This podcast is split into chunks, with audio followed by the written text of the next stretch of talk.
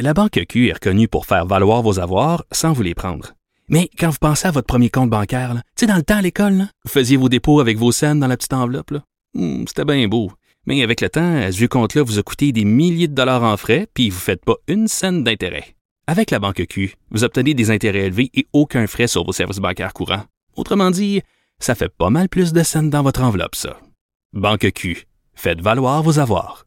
Visitez banqueq.ca pour en savoir plus. Pendant que votre attention est centrée sur vos urgences du matin, vos réunions d'affaires du midi, votre retour à la maison ou votre emploi du soir, celle de Desjardins Entreprises est centrée sur plus de 400 000 entreprises à toute heure du jour. Grâce à notre connaissance des secteurs d'activité et à notre accompagnement spécialisé, nous aidons les entrepreneurs à relever chaque défi pour qu'ils puissent rester centrés sur ce qui compte, le développement de leur entreprise.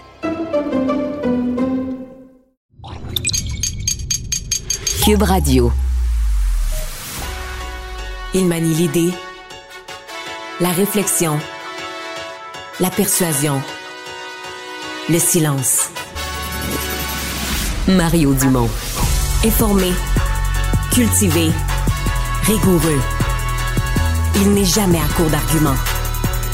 Mario Dumont. Pour savoir et comprendre. Bonjour tout le monde et bienvenue à l'émission, bienvenue à Cube euh, Radio. Journée de hausse du euh, prix de l'essence. Je voudrais mettre, un S à mon mot journée parce que c'est quelques journées euh, où on a vu après plusieurs semaines quand même d'une lente baisse du prix de l'essence. le j'allais dire l'OPEP, on devrait dire ce cartel qu'est l'OPEP a décidé de réduire sa production. Euh, pourquoi l'Arabie saoudite agit ainsi? Ah, toutes sortes d'hypothèses. Il y en a qui disent que c'est pour faire suer les Américains, euh, parce que bon, c'est les élections de mi-mandat, puis Joe Biden n'aimera pas ça d'avoir euh, le prix à la pompe à la hausse. D'autres disent que c'est pour appuyer la Russie. à la fin, peut-être que c'est juste pour faire plus d'argent, parce que l'Arabie saoudite vend beaucoup de pétrole et va faire beaucoup de beaucoup d'argent avec ça. Mais donc, et, et curieusement, ben, vous l'avez vu quand les prix, parce que le prix, le prix à la pompe finit par suivre à peu près le prix du baril, à peu de choses près, mais quand le prix du baril baisse, il y a un temps d'adaptation, quelques jours, puis là, ça se reflète à la pompe.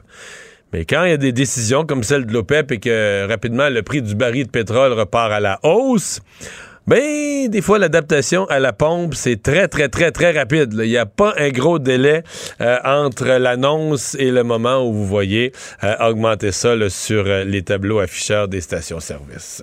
On va tout de suite rejoindre l'équipe de 100% Nouvelles. On rejoint Mario Dumont dans les studios de Cube Radio. Salut, Mario. Bonjour. On va parler d'abord de Canada qui n'en finit plus de se liquéfier, là, bon, largué par des commanditaires. Euh, et le premier ministre Trudeau, là, qui s'en mêle, on va d'abord écouter ce qu'il a à dire là-dessus. Le fait qu'ils comprennent pas que les gens ont complètement perdu confiance euh, dans ce qu'ils sont en train de faire. Euh, ça prolonge le mal. On ne voudrait pas voir disparaître Hockey Canada au complet. On peut tout simplement remplacer les gens et la culture. Mais à un moment donné, il va falloir dire, ben OK, on va créer Canada Hockey à la place, puis c'est eux qui vont, euh, vont s'occuper des, euh, de nos jeunes. à un moment donné, les gens vont se réveiller. Je sais pas quoi d'autre qu'on peut dire, sauf qu'on a perdu confiance dans Hockey Canada, et tant qu'ils partent. Est-ce qu'ils vont se réveiller, Mario? Oui, la pression est énorme. En fait, on se demande vraiment. Euh, on serait sincèrement curieux d'entendre à l'interne qu'est-ce qu'ils se disent entre eux. Est-ce qu'ils réalisent vraiment, vraiment pas ce qui se passe, là? Un peu comme ce qu'on entend lorsqu'ils parlent publiquement, par exemple dans l'audience au comité parlementaire dont on voit les images. Ou est-ce qu'entre eux, ils se disent, je sais pas, ils rêvent, ah, ça va passer, c'est une, deux, trois mauvaises semaines à passer, puis la tempête va passer. Je sais pas qu'est-ce qu'ils pensent, qu'est-ce qu'ils espèrent, qu'est-ce qu'ils espèrent, mais bon, la perte des commanditaires, moi, ça me paraît, à moins de changements majeurs dans l'organisation, de changements majeurs incluant des, changements des gens qui sont là, je vois pas ces commanditaires-là revenir. Dans le cas de Tim Horton, c'est doublement grave comme commanditaire. Je veux pas minimiser le TELUS, Banque Scotia, des géants, là, mais Tim Horton, non seulement c'est un gros commanditaire, mais c'est un symbole au Canada anglais. C'est pas un hasard si Stephen Harper, chaque fois qu'il y avait une annonce, euh, une annonce à faire, une annonce un peu populaire, là, qu'elle est toujours dans un Tim Horton. C'est un symbole tellement fort dans le reste du Canada. Et en plus, c'est une organisation là, très impliqués dans le hockey. à partir des tout petits, ils ont toutes sortes de programmes. Ils sont à deux pieds dans le hockey. Alors, de les voir euh, débarquer, ça, ça, devrait inquiéter Hockey Canada au plus haut point. Donc, puis c'est certain que ces organisations-là qui ont des partenariats de long terme avec le hockey, ils n'ont pas débarqué sur un coup de tête. Ils ont étudié l'ensemble des tenants et aboutissants. Ils ont fini par se dire, ben non, euh, pour notre image corporative, parce que les compagnies, oui, veulent être un bon acteur social, sûrement, mais ils veulent d'abord et avant tout améliorer leur image de marque. Que quand tu penses Tim Horton, pourquoi c'est positif? Ben, c'est pas juste à cause du café puis des beignes, mais c'est aussi parce que ça fait partie de ta communauté, ça encourage le hockey, donc ça améliore l'image de marque. Alors, quand tu viens qu'à penser que tu associé à Hockey Canada, ça nuit à ton image de marque. Disons, on est mieux de pas s'associer à eux parce que on est associé à une mauvaise cause plutôt qu'à une bonne cause. C'est qu'on est mieux de retirer nos billes, de s'enlever la face de là. Euh, sans dit long sur les perceptions de ces, euh, de ces grandes entreprises. Donc, c'est un peu... Ça voudrait dire finalement que ces entreprises-là, euh, s'ajoutent Canadian Tire, cautionnent finalement ce qui se passe s'ils restent avec Jusqu'à un certain point, absolument. Donc, c'est pour ça que tu dis les dirigeants de Hockey Canada, euh, jusqu'à un certain point, ils ils s'auto-administrent le supplice de la goutte d'eau. Ils vont devoir partir un moment ou un autre. Euh, j'ai l'impression qu'ils font juste s'étirer, les, s'étirer le malheur. Bon, parlons d'une autre affaire, euh, l'affaire euh, qui se déroule actuellement à Ottawa avec Pierre Poilièvre, un mot-clic qui était associé à sa, à sa campagne, donc euh, sur YouTube, euh, euh, qui envoyait des informations un peu camouflées là, à des groupes misogynes. Là. On a le, nom du groupe hashtag, évidemment, MGTOW pour Men Going Their Own Way misogyne et tout ça. Donc, une clientèle qu'on cherchait à courtiser. avant de t'entendre, Mario, il y a eu un extrait un peu plus tôt d'échange parce que ça bon, hein? de Pierre de, ouais, c'est ça, de Justin Trudeau à la Chambre des communes. Contre-attaque de Pierre Poilievre. On écoute ça. I call on the Conservative leader to stand in this House, take responsibility, and apologize. The Honourable Leader of the Opposition. I condemned this organization and I corrected the problem as soon as I, it became known to me, Mr. Speaker. But I condemn, I condemn all forms of misogyny, including when the Prime Minister fired the very first female uh, Indigenous Attorney General. C'est un avant-goût du débat euh, au cours des prochains mois. Ouais, mais il y a, y a, un problème réel avec euh, ce que M. Poilievre a fait. Bon, lui dit qu'à partir du moment où il a été informé, il a pris les mesures, mais depuis plusieurs semaines, depuis plusieurs mois, visiblement, euh, tous les je dois avouer que je suis pas un spécialiste de, ces technologies-là, de cette utilisation des réseaux sociaux, parce que nous, le public, mettons, on allait voir sa vidéo, on peut pas voir ça. C'est l'envoi, c'est les règles de partage où on met des, hashtags, des, tags, des mots-clics, et donc, euh, qui fait que ces gens-là reçoivent. Donc, dès que Pierre Poliev faisait un, message, les gens qui sont abonnés à ce mot-clic-là recevaient son message. Or, c'est un mot-clic, là, vraiment associé à un groupe anti-femmes misogyne. Alors, c'est quelles intentions?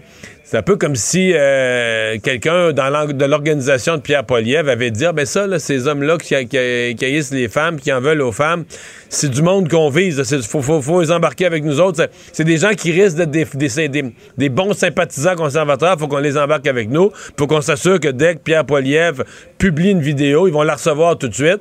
Euh, peut-être pour faire des dons, peu importe, mais il faut qu'ils la reçoivent tout de suite. Euh, je pense que c'est une chose pour M. Poilièvre de dire bon, je, je, déplore ça, dès que je l'ai su, j'ai posé les gestes. Peut-être que des gens vont continuer à lui poser même la question euh, qui c'est qui dans votre organisation quelqu'un à un moment donné a ajouté ce, groupe là. Ça s'est pas fait tout seul, euh, Sylvain. Quelqu'un a de façon proactive dit on va ajouter ce groupe à la liste parce qu'il y en a on a des dizaines de hashtags de toutes sortes de, sortes de sympathisants. Alors, qui l'a ajouté? Et est-ce que cette personne-là est toujours dans l'organisation de Pierre Poilievre? Parce que c'est pas nécessairement la première affaire du genre. Il y a eu l'association avec les camionneurs là, cet hiver.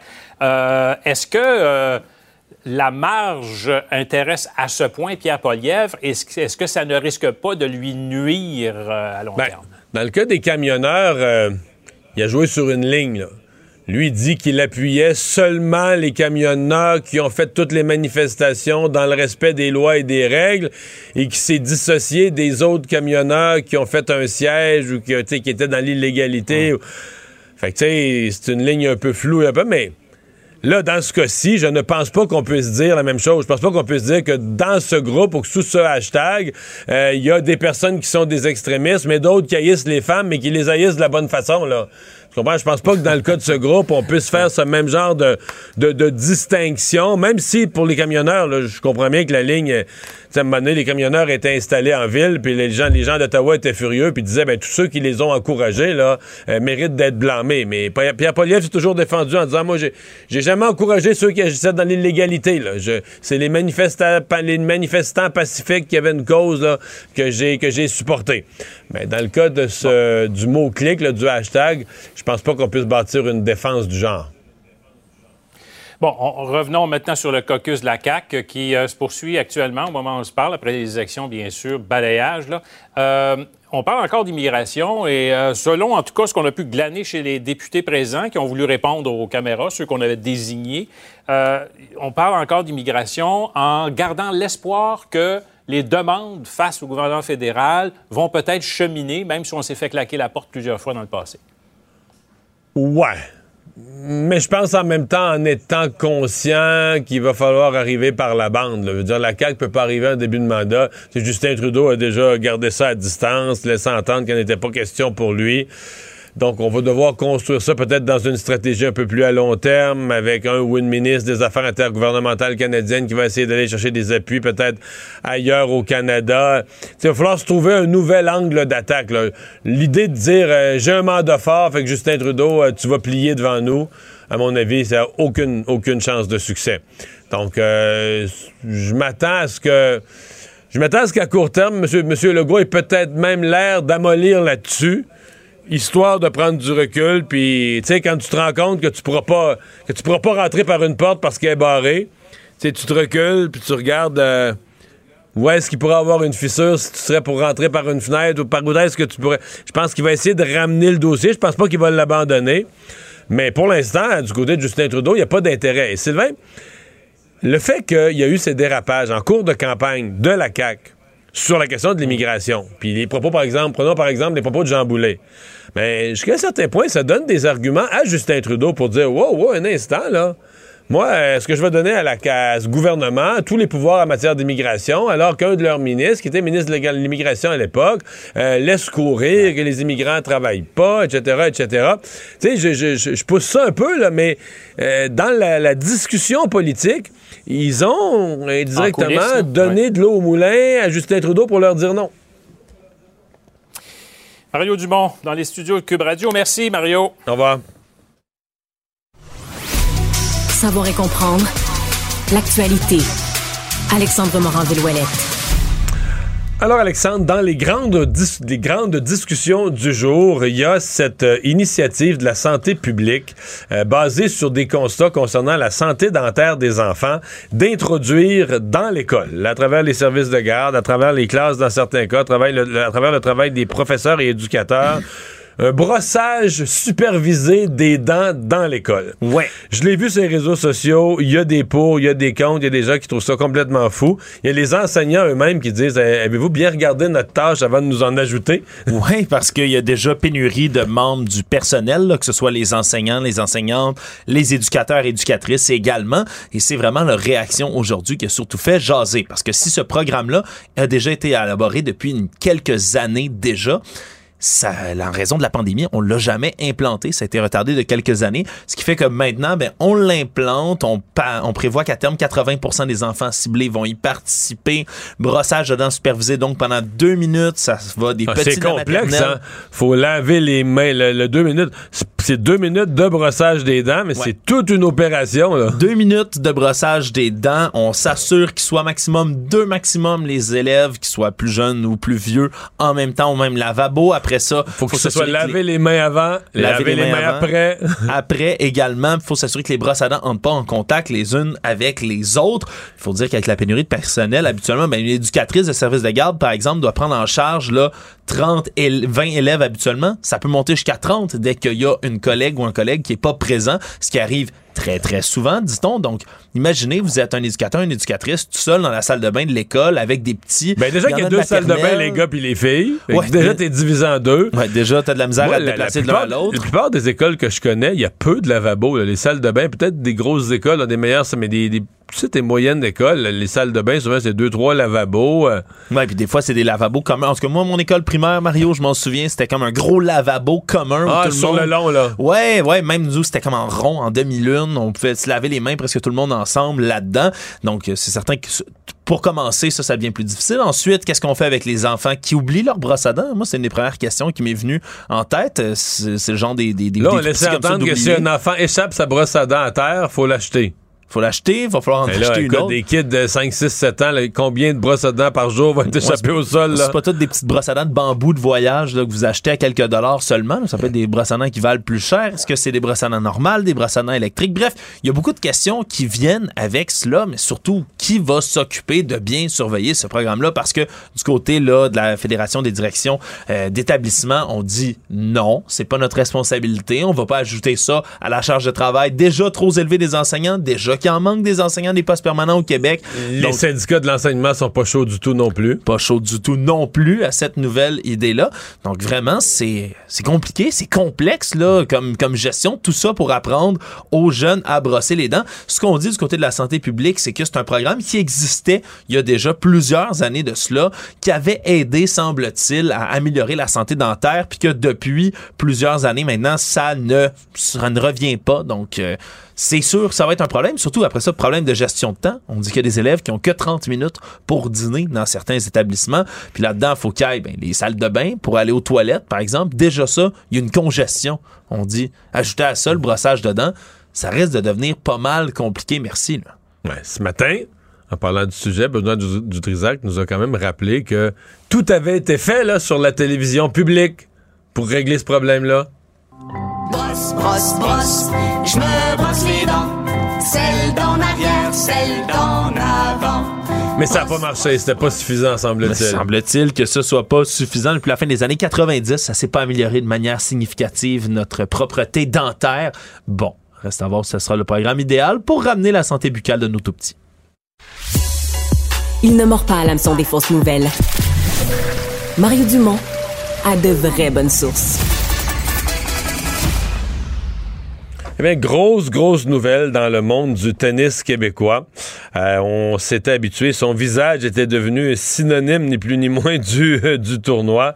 Euh, Eugène Lapierre, qui était directeur de l'Omnium Banque Nationale depuis plus de 20 ans, qui a annoncé aujourd'hui son départ. Et c'est pas du tout, là, il claque pas la porte dans des circonstances obscures. C'est un passage, euh, un passage du pouvoir qui semble tout à fait harmonieux. Euh, c'est Valérie Tétrault qui va prendre la relève. Euh, mais euh, on va lui parler de ses années et de son départ. Eugène Lapierre, bonjour. Bonjour. Nostalgique à cette heure-ci, tout de suite après l'avoir annoncé au public? Ben oui, quand même, un peu. euh, c'est, intéressant, mais parce que c'est, une drôle d'annonce qu'on faisait aujourd'hui. Oui, j'ai annoncé mon départ, mais je reste pareil. Alors, parce que je, je, je vais, je vais aller vers un autre euh, euh, avenue pour promouvoir euh, le tennis, euh, finalement, surtout au Québec. J'aimerais, je, je vais essayer de travailler pour qu'il y ait le plus d'occasions pour les jeunes, surtout de jouer au tennis à l'année, à l'année, à l'année longue. Donc, euh, on va voir ce qu'on peut faire de ce côté-là parce qu'on a assez bien développé le haut de la pyramide ces dernières années avec des, champions qui parcourent le monde et qui, stimulent l'engouement euh, chez les jeunes. Mais les, les infrastructures d'accueil sont peut-être pas au point là, présentement. Donc, ça en prendrait un petit peu plus. Alors, je vais essayer de m'employer euh, à ça. Et vous l'avez dit. Mais, mais l'image est belle, là, aller élargir la base de la pyramide. Exactement, exactement. Et puis, vous l'avez dit, c'est mon excellente collègue Valérie Tétrault. Par- Euh, Parlez-nous d'elle, puisque c'est elle qui va être là dorénavant. Pardon? J'ai dit parlez-nous d'elle, puisque c'est elle qui va être là dorénavant. Ben oui, certainement. Donc, peut-être les amateurs de, de tennis la connaissent un peu plus parce que c'est une ancienne joueuse euh, professionnelle. Elle a atteint la, la 112e place mondiale. Euh, donc, elle a quitté quand même assez jeune jusqu'à l'année 2010. Elle, elle compétitionnait, mais elle, elle voyait que c'était assez difficile de faire une carrière euh, de ce côté-là. Et, euh, elle a tout de suite euh, bifurqué vers Tennis Canada. On a eu la chance de, de pouvoir l'engager à ce moment-là du côté des communications. Et euh, je vais vous dire, c'est une, c'est une, une, une communicatrice naturelle. Elle a un leadership avec euh, l'équipe, donc ça fait 11 ans qu'elle travaille euh, chez nous. Elle est la directrice, elle était jusqu'à maintenant la directrice des communications pour toute l'organisation, que ce soit Montréal, Toronto et, toutes, les, les activités de développement à travers le pays. Alors, euh, ça va être bien intéressant de, travailler avec elle. Elle connaît le tournoi, évidemment, de fond en comble. Elle connaît le tennis euh, de fond en comble. Elle a été une commentatrice à la télé des matchs de tennis pendant plusieurs années. Alors, donc, non, ça va être, ça va être bien intéressant de travailler avec elle. On a une, équipe formidable de toute façon. Et, et moi, été un petit peu plus sur le pilote automatique depuis quelques années. Alors, ça va être seulement d'officialiser la chose. Parlez-nous de, de, la croissance de, de ce que l'Omnium est devenu au fil des années, euh, de l'intérêt des Québécois pour le pour le tennis, de ce que l'Omnium est, est devenu de, la, de, votre année 1 à l'année qui vient de se terminer. Là. Oui, même un petit peu avant l'année 1, euh, un des, des choses qui a, qui a, apporté le plus gros changement, c'est quand on organisait le tennis, le, tournoi de tennis dans le vieux stade de baseball des Expos dans le temps jusqu'à l'année 1995. Puis là, avec euh, mon, mon, prédécesseur Richard Legendre, on en a, on a, on a transformé le stade en, en, stade de tennis. Et là, le tournoi a vraiment progressé euh, énormément. Quelques années après, donc le début, à, mes débuts, on est, on est rentré euh, parmi les plus grands tournois du monde. Euh, en devenant un tournoi Masters 1000, ce qui faisait que chez les hommes, notamment, les meilleurs joueurs étaient inscrits d'office. Alors, on n'avait pas à attendre à savoir qui va s'inscrire. Est-ce que Nadal va venir ou Federer? Ils étaient inscrits d'office, donc venaient venir. Alors ça, ça aussi, ça a beaucoup euh, euh propulsé le, le, tournoi, la popularité euh, du tournoi. Mais petit à petit, euh, les, Montréalais ont, vraiment créé ce tournoi-là, l'ont ramassé. Euh, les gens étaient fiers d'accueillir les meilleurs athlètes du monde chez nous à chaque année. Et on a progressé. On a le record mondial pour un tournoi d'une semaine.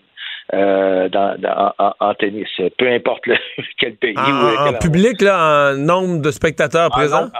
En, assistance, effectivement. On a, on a, eu 235 000 spectateurs euh, cet été. Alors, on a battu notre propre record. Euh, chez les dames, c'est autour de 200 000 et on va on veut remonter ça pour amener ça à parité avec euh, avec le tournoi euh, masculin et ça on est de loin en avant sur le, deuxième tournoi de ce côté-là dans le monde. Je pense que c'est du côté de Rome.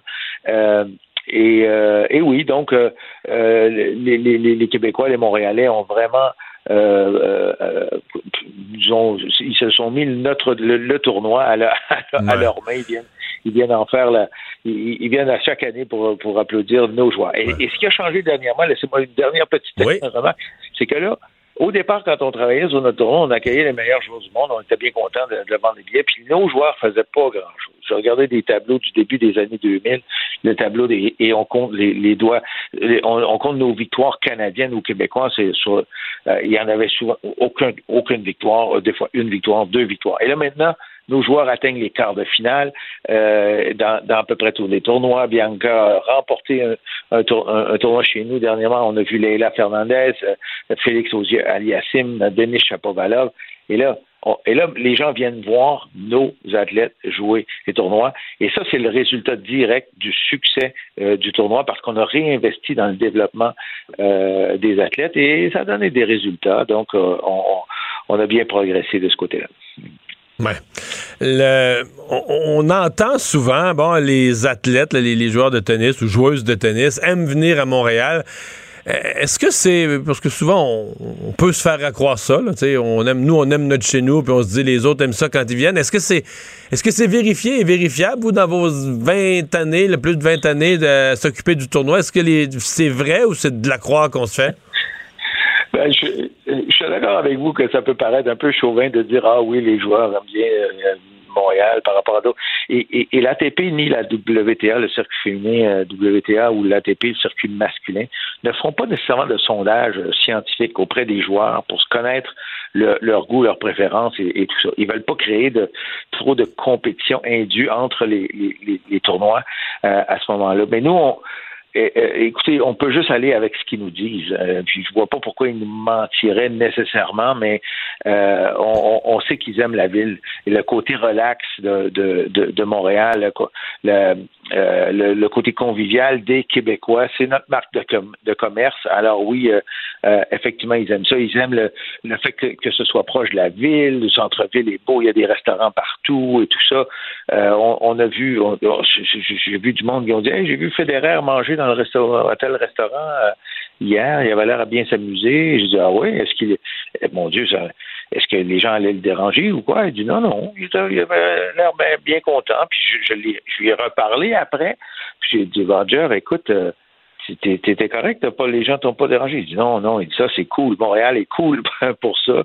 On, on se fait pas vraiment déranger comme d'autres, comme ça peut être le cas à d'autres endroits. on a vu Nadal avec son équipe se promener en Bixi à travers la ville et tout ça euh, pendant une coupe d'heure et tout ça. Alors j'ai des exemples comme ça à, tout moment. Fait que je me dis, ben, il y a une certaine vérité à, ça que les gens aiment bien, les, les, athlètes professionnels aiment bien notre ville. On se fait dire entre autres que c'est un peu l'Europe en Amérique, donc une ville européenne en Amérique, et Dieu sait que le tennis est, fort en, Europe. La plupart des grands joueurs sont européens.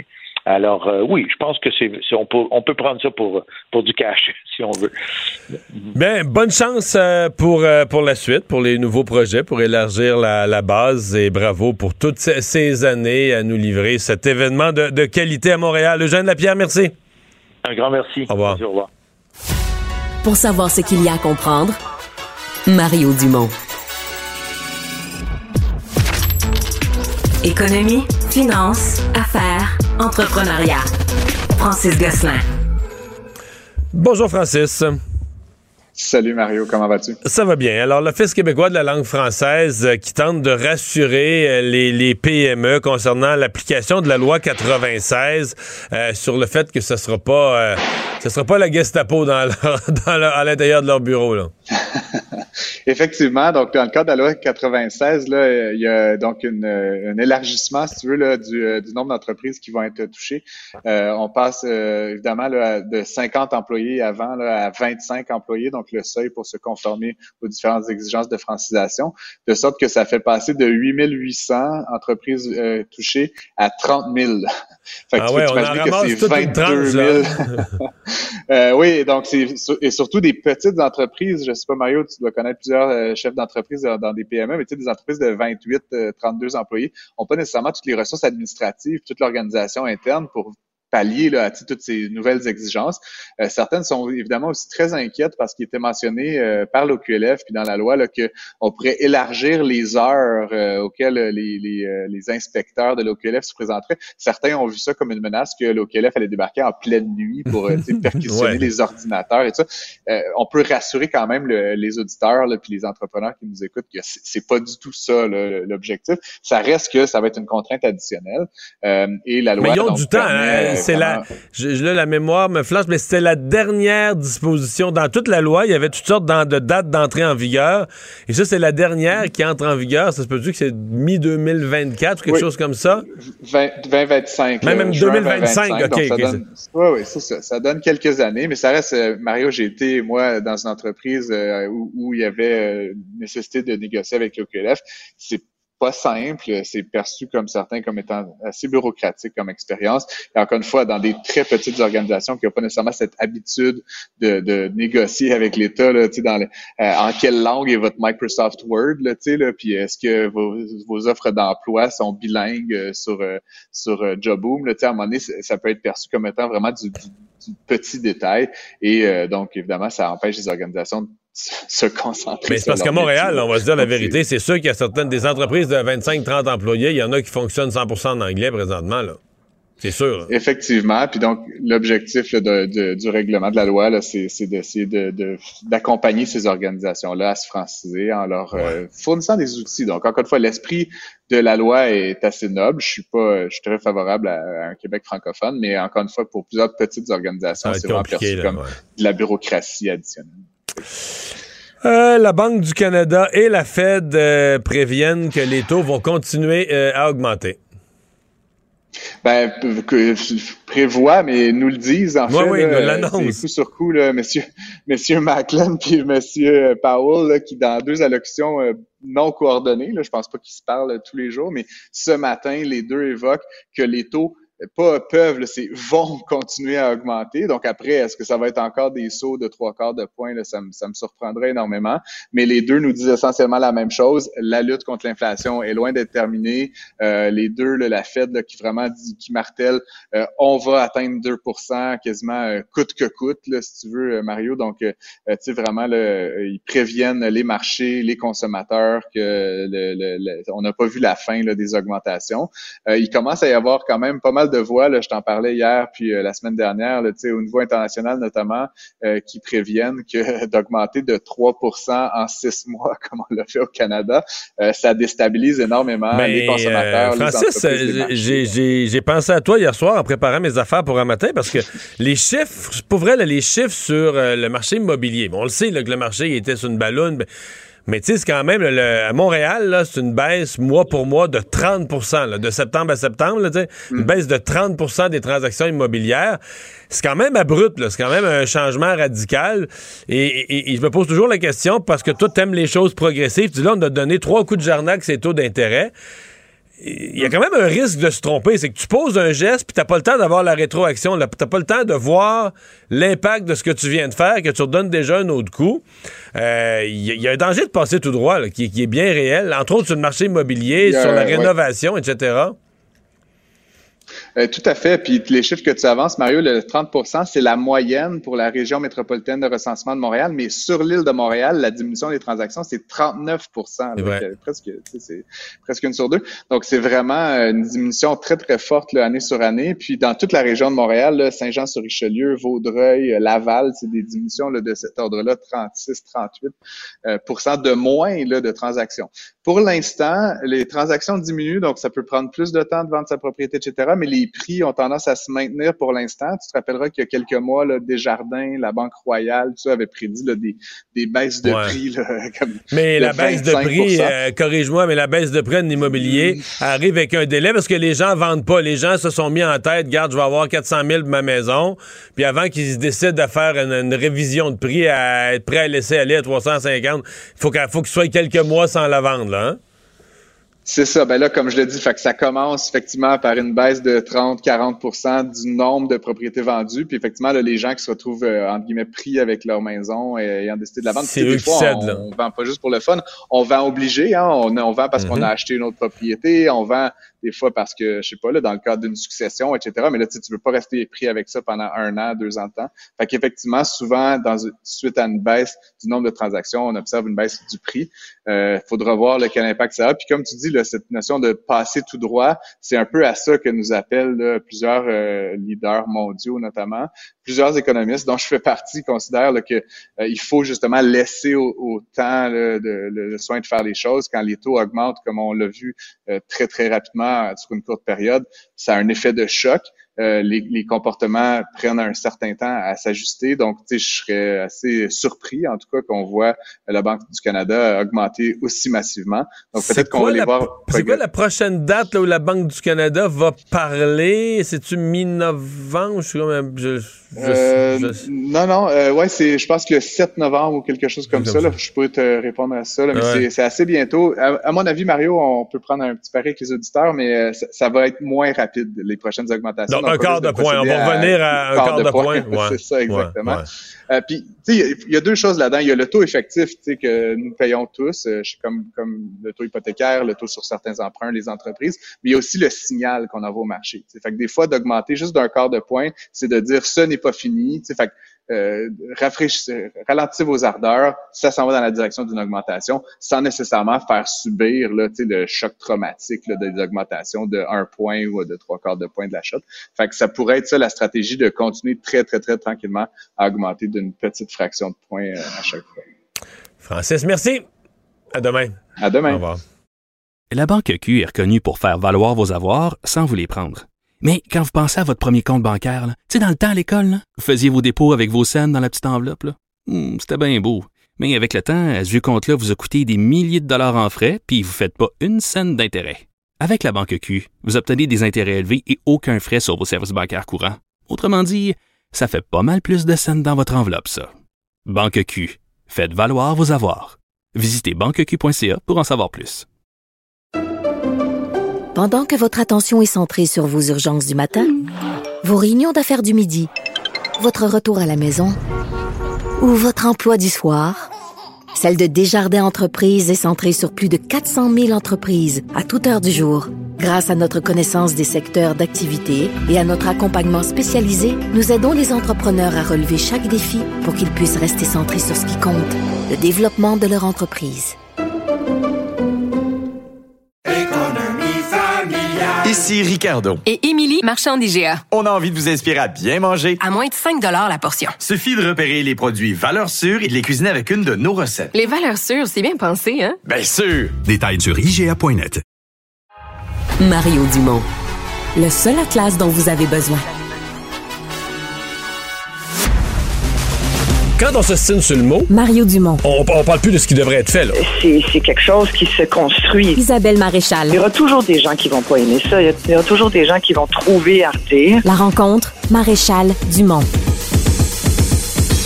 Bonjour Isabelle. Bonjour Mario. Ah, il y a ce professeur de McGill qui avait fait sursauter tout le monde avec ses propos où il se réjouissait de la mort de certaines femmes euh, iraniennes manifestantes euh, et espérait que d'autres, d'abord, il se réjouissait de celles qui étaient déjà mortes, mais il se réjouissait d'imaginer que d'autres plus nombreuses, là, des leaders de ce groupe, Des allaient être, euh, oui, Ouais, allaient allaient être être exécutées. exécutées. Exactement. Exécuté, effectivement.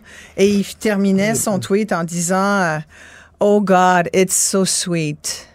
Ça serait tellement doux que de Hmm. vivre cette expérience. Évidemment, pourquoi je t'en parle aujourd'hui, c'est que je trouve qu'il y avait comme une, une accumulation de nouvelles dans l'actualité qui forçait un peu le sujet qui est, qui est plus largement sur la situation des, des femmes dans le monde. Et puis là, tu vas me dire, oh my God, gros sujet.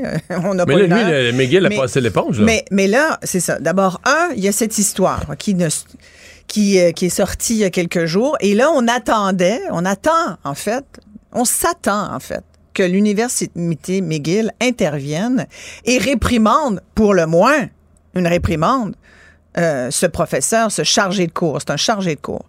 Euh, je regardais tout à l'heure sur Twitter, je veux dire, il y a plein de, plein de bruit autour de lui. Il y en a même qui disent que c'est un espion iranien. Je veux dire, euh, on, on le sait pas, il n'y a pas rien de confirmé parce que depuis, lui-même a enlevé son profil LinkedIn. Euh, j'ai pas été Non, lui, il est disparu. Il est disparu. son, Écoute, moi, je l'ai recherché, là.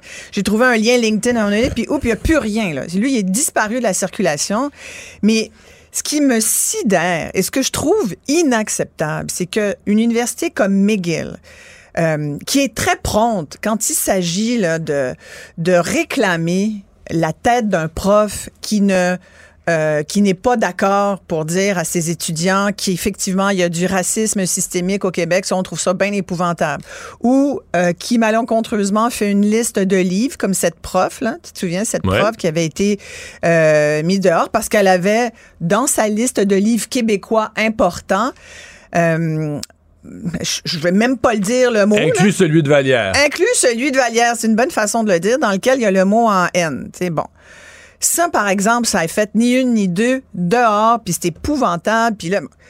Mais dans une incitation directe à la haine, puis l'histoire de dire, ben c'est pas dans les lieux de l'université, c'est sur son compte euh, de réseaux sociaux euh, à lui-même. Il faut qu'on enquête là-dessus. Non, c'est, tu sais, comme dirait, euh, comme on dirait dans la langue de Shakespeare, bullshit. Tu comprends? Ça ne tient pas ce raisonnement-là. Ça ne peut pas être une excuse de la part d'une université comme McGill, où il y a énormément de, jeunes femmes étudiantes qui sont là. Je veux dire, mais peu importe, dans la société dans laquelle on vit, à la lumière de ce qu'on vit depuis quelques semaines en Iran, simplement émettre cette opinion-là, c'est inacceptable. Alors, moi, ça, me- ça me sidère. Je, je- Soutenir le régime, c'est malaisant, mais on peut dire, bon, dans le cadre d'une université, c'est le lieu ultime de la, de la diversité des opinions. Quelqu'un peut dire qu'il soutient le régime iranien, puis qu'il pense que c'est ce mélange de l'État et de la religion, lui pense que c'est la meilleure chose, puis tout ça. Mais de- de- de- de- d'applaudir la mort, là, je vois pas comment ça, c'est pas. euh, Mais il y a eu d'autres cas, tu vois. Je te parlais de, cette étude, de cette professeure tout à l'heure avec la, liste de livres et le mot haine, mais il y avait eu un autre cas euh, qui avait d'ailleurs sonné l'alarme chez une dizaine de profs de McGill, dont l'avocat Julius Gray, euh, parce qu'il disait plus ça va, puis plus on sent une espèce de climat qui croit à McGill de, de, censure, de diffamation, de peur, et puis ultimement d'érosion de la liberté d'expression. Et il y avait un professeur, justement, euh, Philip Salzman, qui euh, était un professeur émérite, dont McGill a enlevé le titre de émérite. Il était juste professeur parce que il estimait, parce qu'il y avait eu des plaintes, évidemment, que il ne le méritait plus, ce titre-là, parce qu'il ne, allait pas dans le sens de, la nouvelle tendance à reconnaître toutes sortes d'affaires. Mais lui, entre autres, euh, et puis, puis ça, c'est un exemple. L'exemple des livres. Il y en a eu beaucoup d'exemples dans l'université, euh, à l'université McGill. Il y a eu quelques cas également dans d'autres universités canadiennes. Il y a eu ce cas à Ottawa également. Il y a comme une, un mouvement dans les universités où je suis d'accord, ils sont là pour euh, faire son, ouvrir l'esprit des, des, des étudiants, euh, euh, générer un, un certain esprit critique aussi, le développer en tout cas. Mais, mais là, c'est pas ça. Tu peux pas tolérer un- quelqu'un qui incite à la haine. Et dans le contexte actuel, tu peux certainement pas tolérer. Je, et puis, je, suis- je suis fine quand je dis que c'est une incitation à la haine. C'est carrément un commentaire. C'est criminel de dire ça. C'est criminel de dire ça. Hein? se réjouir de la mort. euh, De femmes? Ben voyons donc. Hein? Et, et là, tu sais, je disais, mauvaise journée. En tout cas, je, me suis- tu sais, je me suis levée de bonne humeur. J'ai vu cette histoire-là euh, qui, encore, là, tu sais, parce que ça a fait la une du journal. Puis je me disais, voyons, comment ça se fait que McGill n'est pas intervenu depuis? Euh, puis là, après, là, je vois l'histoire de Poiliev, là, qui euh, aurait, euh, qui- il y aurait eu un mot-clic caché qui faisait finalement à- référence En fait, à des, tous des les sites misogynes. C'est que tous les mots-clics sont cachés. Toi, tu vas voir son compte YouTube, tu vois les vidéos qu'il a faites sur l'inflation, sur toutes sortes d'affaires. Ben, des fois, ils sont pas cachés, tu les vois. Pas- ouais, mais là, il y en a plein d'autres qui sont ça, référencés. C'est qu'il y en a une liste de mots-clics qui sont. et qui fait que les gens qui sont abonnés à ces mots-clics-là, eux reçoivent, là, dès qu'il y a une Exact. vidéo, ils, la reçoivent. Exact. et il y a un groupe carrément là, qui est un groupe clairement misogyne. Euh, Hashtag MGTOW, c'est un acronyme pour le groupe. Men Going Their Own Way. Euh, que je ne connaissais pas. Je Ben, moi non plus, là. J'ai jamais entendu parler. Ça n'a pas l'air être énorme, mais quand même, le principe. c'est un là, groupe masculiniste, là, visiblement, là, euh, et, et donc par, par extension. euh, sans doute très misogyne. Mais, et là, évidemment, Poilière dit euh, qu'il était pas au courant et puis qu'il a corrigé la situation tout de suite. Mais c'est un groupe, apparemment, selon le SCRS, le Service canadien de renseignement de sécurité. Dans son rapport annuel l'année dernière, il disait que ce groupe-là était un groupe euh, potentiellement assez dangereux. Hein? Alors, tu regardes ça. Mais il s'est excusé. Reste la question de dire. c'est- Le, le Est-ce que c'est intentionnel ou pas? Non, mais le tag, c'est pas mis là. dessus Mettons que lui, il l'a jamais su. Là. Ça se peut. C'est tout à fait possible que lui, comme chef, C'est ait pas, ait vérifié tous les tags que des gens. possible. Mais quelqu'un l'a mis. Ouais. Quelqu'un de son groupe l'a mis. Oui, quelqu'un de son groupe l'a mis, puis quelqu'un de son groupe l'a mis avec une intention. Si tu mets un tag, c'est que tu dis il faut que ces gens-là reçoivent dès la publication, là, c'est pas, pas, pas qu'ils aillent le chercher, mais dès qu'on publie, faut que ces gens-là soient sur la liste prioritaire qui reçoivent notre, notre vidéo. Exact. Parce qu'on veut les recruter, parce qu'ils sont importants pour nous, parce qu'on veut qu'ils nous financent. Il y a une Parce intention. que, parce que une, Non, mais- par- une partie. Oui, il y a une intention c'est pour ça que je dis que la personne, la personne qui a eu l'intention, faudrait savoir c'est qui, faudrait savoir est-ce qu'elle est encore dans l'organisation de Poliev. Mais C'est moi, ça je suis convaincu qu'il y a encore. Mais effectivement, il y a ce travail-là à faire. Puis visiblement, ça va être un travail journalistique à faire. Euh, mais tu sais, ça m'étonne tellement pas parce que Poiliev va devoir aller. Tu sais, il y a- il y, a un, un grand bassin de, de partisans dans l'Ouest canadien. Euh, il y a toute une frange anti-avortement. L'avortement est revenu dans les discussions, euh, puis pas pour les bonnes raisons. Là. Euh, non pas du côté euh, les femmes sont libres de décider de leur corps, mais bien, il faudrait peut-être qu'on les contienne un peu, là, parce qu'il y a toujours bien des limites à ce qu'elles peuvent faire. Je veux dire, il y a comme un mouvement de retour à une espèce de misogynie latente euh, qui s'incruste. Et c'est pas l'Iran ici, là, c'est pas l'Afghanistan ici, mais je veux dire, tu sais, on pourrait simplement dire qu'au Québec, par exemple, l'équité salariale n'existe pas. Là. On est encore à trois quarts, euh, à 75% du salaire de, du gars pour un travail équivalent. Et on pourrait plaider ça. Hier, je suis allée à, à une soirée, euh, un combat contre la langue de bois, euh, organisé dans le cadre d'un d'un festival Phénomania. C'était c'était fabuleux d'entendre euh, toutes sortes de gens, des artistes, des auteurs, des autrices. Et il y avait notamment euh, une, une comédienne bien connue, Pascal Monpetit, qui a fait tout un, un plaidoyer et dont la conclusion c'était le fait que euh, il y avait encore beaucoup de misogynie. Puis elle parlait entre autres du milieu artistique au Québec. Donc, tu sais, Mais je pense que pour le Je suis pas en déséquilibre. train de t'annoncer Non, mais je pense nouvelle, que pour là, le puis- déséquilibre salarial, ouais. c'est le pire secteur. là. Il n'y a aucun autre secteur qui soit aussi pire Ouais, que, on la- peut- que on les peut- médias. là. Ben ouais, peut-être. Il y en a, il y en a sans doute d'autres. Ouais, euh, je c'est pas mal mais pire. Faisons, tu sais, il y a l'industrie de la construction, c'est hyper macho où t'as à peine 4-5% de femmes parce que elles arrivent pas encore à, euh, à, à s- à, à trouver du travail, premièrement, à se faire engager, puis une fois engagé, à rester, puis à devenir une collègue comme les autres. Et ça te prend vraiment, ou alors faut que tu sois vraiment one of the boys. C'est un peu comme ça dans les milieux d'ingénierie, les milieux d'avocats. Bon, mais tu sais, c'est sûr que je- on n'est pas en Iran ici, mais quand je vois ce qui se passe en Iran, quand je vois ce qui se passe en Afghanistan, je nous compare pas, mais mais justement, je me dis, cette liberté qu'on a, nous, ici, qui nous est chère, on ne peut pas la laisser s'éroder avec des commentaires, euh, tel ce tweet de se charger le cours de McGill, tel des, des mots-clics qu'on essaye de nous glisser comme ça pour aller chercher des voix, pour aller manipuler éventuellement euh, l'opinion publique et, faire en sorte que tous ces petits gains qu'on a fait au fil des ans,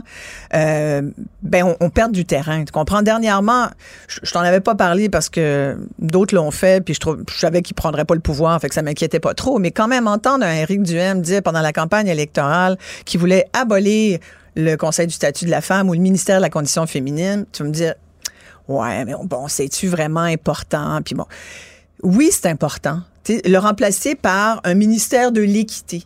Par exemple. C'est pour ça qu'on veut l'équité? Oui, mais, mais pas. Moi, je pense, l'équité, oui, mais on, on peut-tu garder ça? Ministère de la condition féminine. Pour moi, la condition féminine, là, est encore, tu comprends, à, à travailler. Là. Notre condition féminine, je vais te nommer plein d'exemples, on n'est pas rendu à l'équité. Et le fait d'enlever le mot Mais- féminine ou le mot Je féminin. pourrais t'en donner un plus gros quasiment qui fait tout tomber le reste. Les donc. gars vont plus à l'école. Les gars restent pas à l'école. Les universités sont pleines de filles. Il n'y a plus de gars à l'université. Mais c'est pas vrai pas qu'il y a grave, plus de gars à l'université. Ben, C'est pas vrai, ça, qu'il n'y a plus de gars à ben oui, l'université. voyons donc. Ben non. Dans toutes les facultés, c'est des filles à 60, 70, que dans certains cas 80% Ben, c'est sûr qu'en infirmerie, en sciences Non, infirmières, c'est beaucoup des Il y a femmes. juste en génie, Mais il y a en- juste en génie. C'est le seul, c'est le seul. Puis sais-tu quoi? Ben, il y a va des programmes, il y a des programmes. l'ETS, il y a En beaucoup génie, de gars. En génie, il y a même des programmes gouvernementaux pour changer ça. Le seul secteur où les filles sont pas majoritaires, Oui. il y a des programmes gouvernementaux pour changer ça. Oui, parce que. Mais quand les filles ouais. deviennent majoritaires, là, là, l'équité est plus importante. Quand c'est 80 Mais- mais de filles, l'équité est, banale. Mais non, mais ça serait merveilleux d'avoir. mais là, c'est très nouveau que. Puis c'est 62% à peu près. C'est pas. euh, non plus- Mais tu sais, quand ça a été, là, 95% d'hommes, là. C'était tout à fait correct pour les gens. Si c'était 95 Non, pas tout à fait de correct. femmes Il y a eu, il y a eu une ça serait quoi le il y a eu- problème? Il y a eu deux, trois générations qui ont dit qu'il faut changer ça. Ouais. Ben oui, mais c'est en train de se faire. C'est-à-dire qu'on atteint une certaine équité, une certaine équité, une équité certaine parfois, mais on n'est pas dans tous les domaines de façon égalitairement traité. Non, c'est vrai. Et non. Et donc, c'est pour ça que je dis, euh, il, il faut encourager encore les filles. C'est pour ça qu'il y a encore des programmes dont tu parles. C'est pour ça qu'on dit les filles et les sciences, c'est important. Les filles. Oui, parce que c'est le seul secteur, c'est le seul secteur où les filles sont pas majoritaires à l'université. Puis on se dit ça n'a pas de bon sens. C'est pour ça que Farah, là, qui était euh, Mission Mars, là, on l'a vu, là. euh, Ben, elle est extraordinaire. Un peu, ben, formidable, cette fille. Il y en a une qui est arrivée à faire ça. Il y en a quelques autres, d'accord, mais Julie Payette, à l'époque, c'est pareil, c'était devenu. Il y en a combien d'héroïnes euh, comme ça? C'est pour donner. Et pourquoi on les montre? Pour donner envie aux filles. Mais. Non, sincèrement, je pense qu'il y a encore vraiment beaucoup de travail à faire. Je pense que la condition des femmes est pas du tout rendue au point où on peut dire, ah, on n'est plus obligé là, de mettre le mot femme dedans. On va mettre le mot équité, là, ça va faire la job, puis là, on va inclure plus de gens. Moi, j'y tiens encore à ça. Voilà. C'est dit. Bravo. Isabelle, merci. à demain. Merci. La Banque Q est reconnue pour faire valoir vos avoirs sans vous les prendre. Mais quand vous pensez à votre premier compte bancaire, là, tu sais, dans le temps à l'école, là, vous faisiez vos dépôts avec vos scènes dans la petite enveloppe, là. Hmm, c'était bien beau. Mais avec le temps, à ce compte-là vous a coûté des milliers de dollars en frais, puis vous ne faites pas une scène d'intérêt. Avec la banque Q, vous obtenez des intérêts élevés et aucun frais sur vos services bancaires courants. Autrement dit, ça fait pas mal plus de scènes dans votre enveloppe, ça.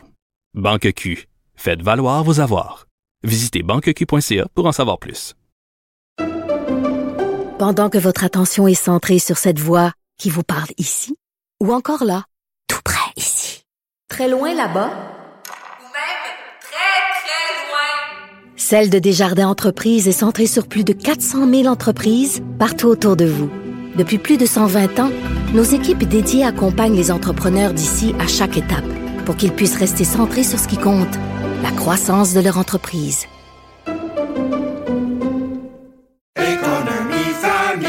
Ici Ricardo. Et Émilie, marchand d'IGA. On a envie de vous inspirer à bien manger. À moins de 5 la portion. Suffit de repérer les produits valeurs sûres et de les cuisiner avec une de nos recettes. Les valeurs sûres, c'est bien pensé, hein? Bien sûr! Détails sur IGA.net. Mario Dumont. Rationnel et cartésien, il peut résoudre n'importe quelle énigme les yeux fermés. D'habitude, on parle de ce sujet à Montréal.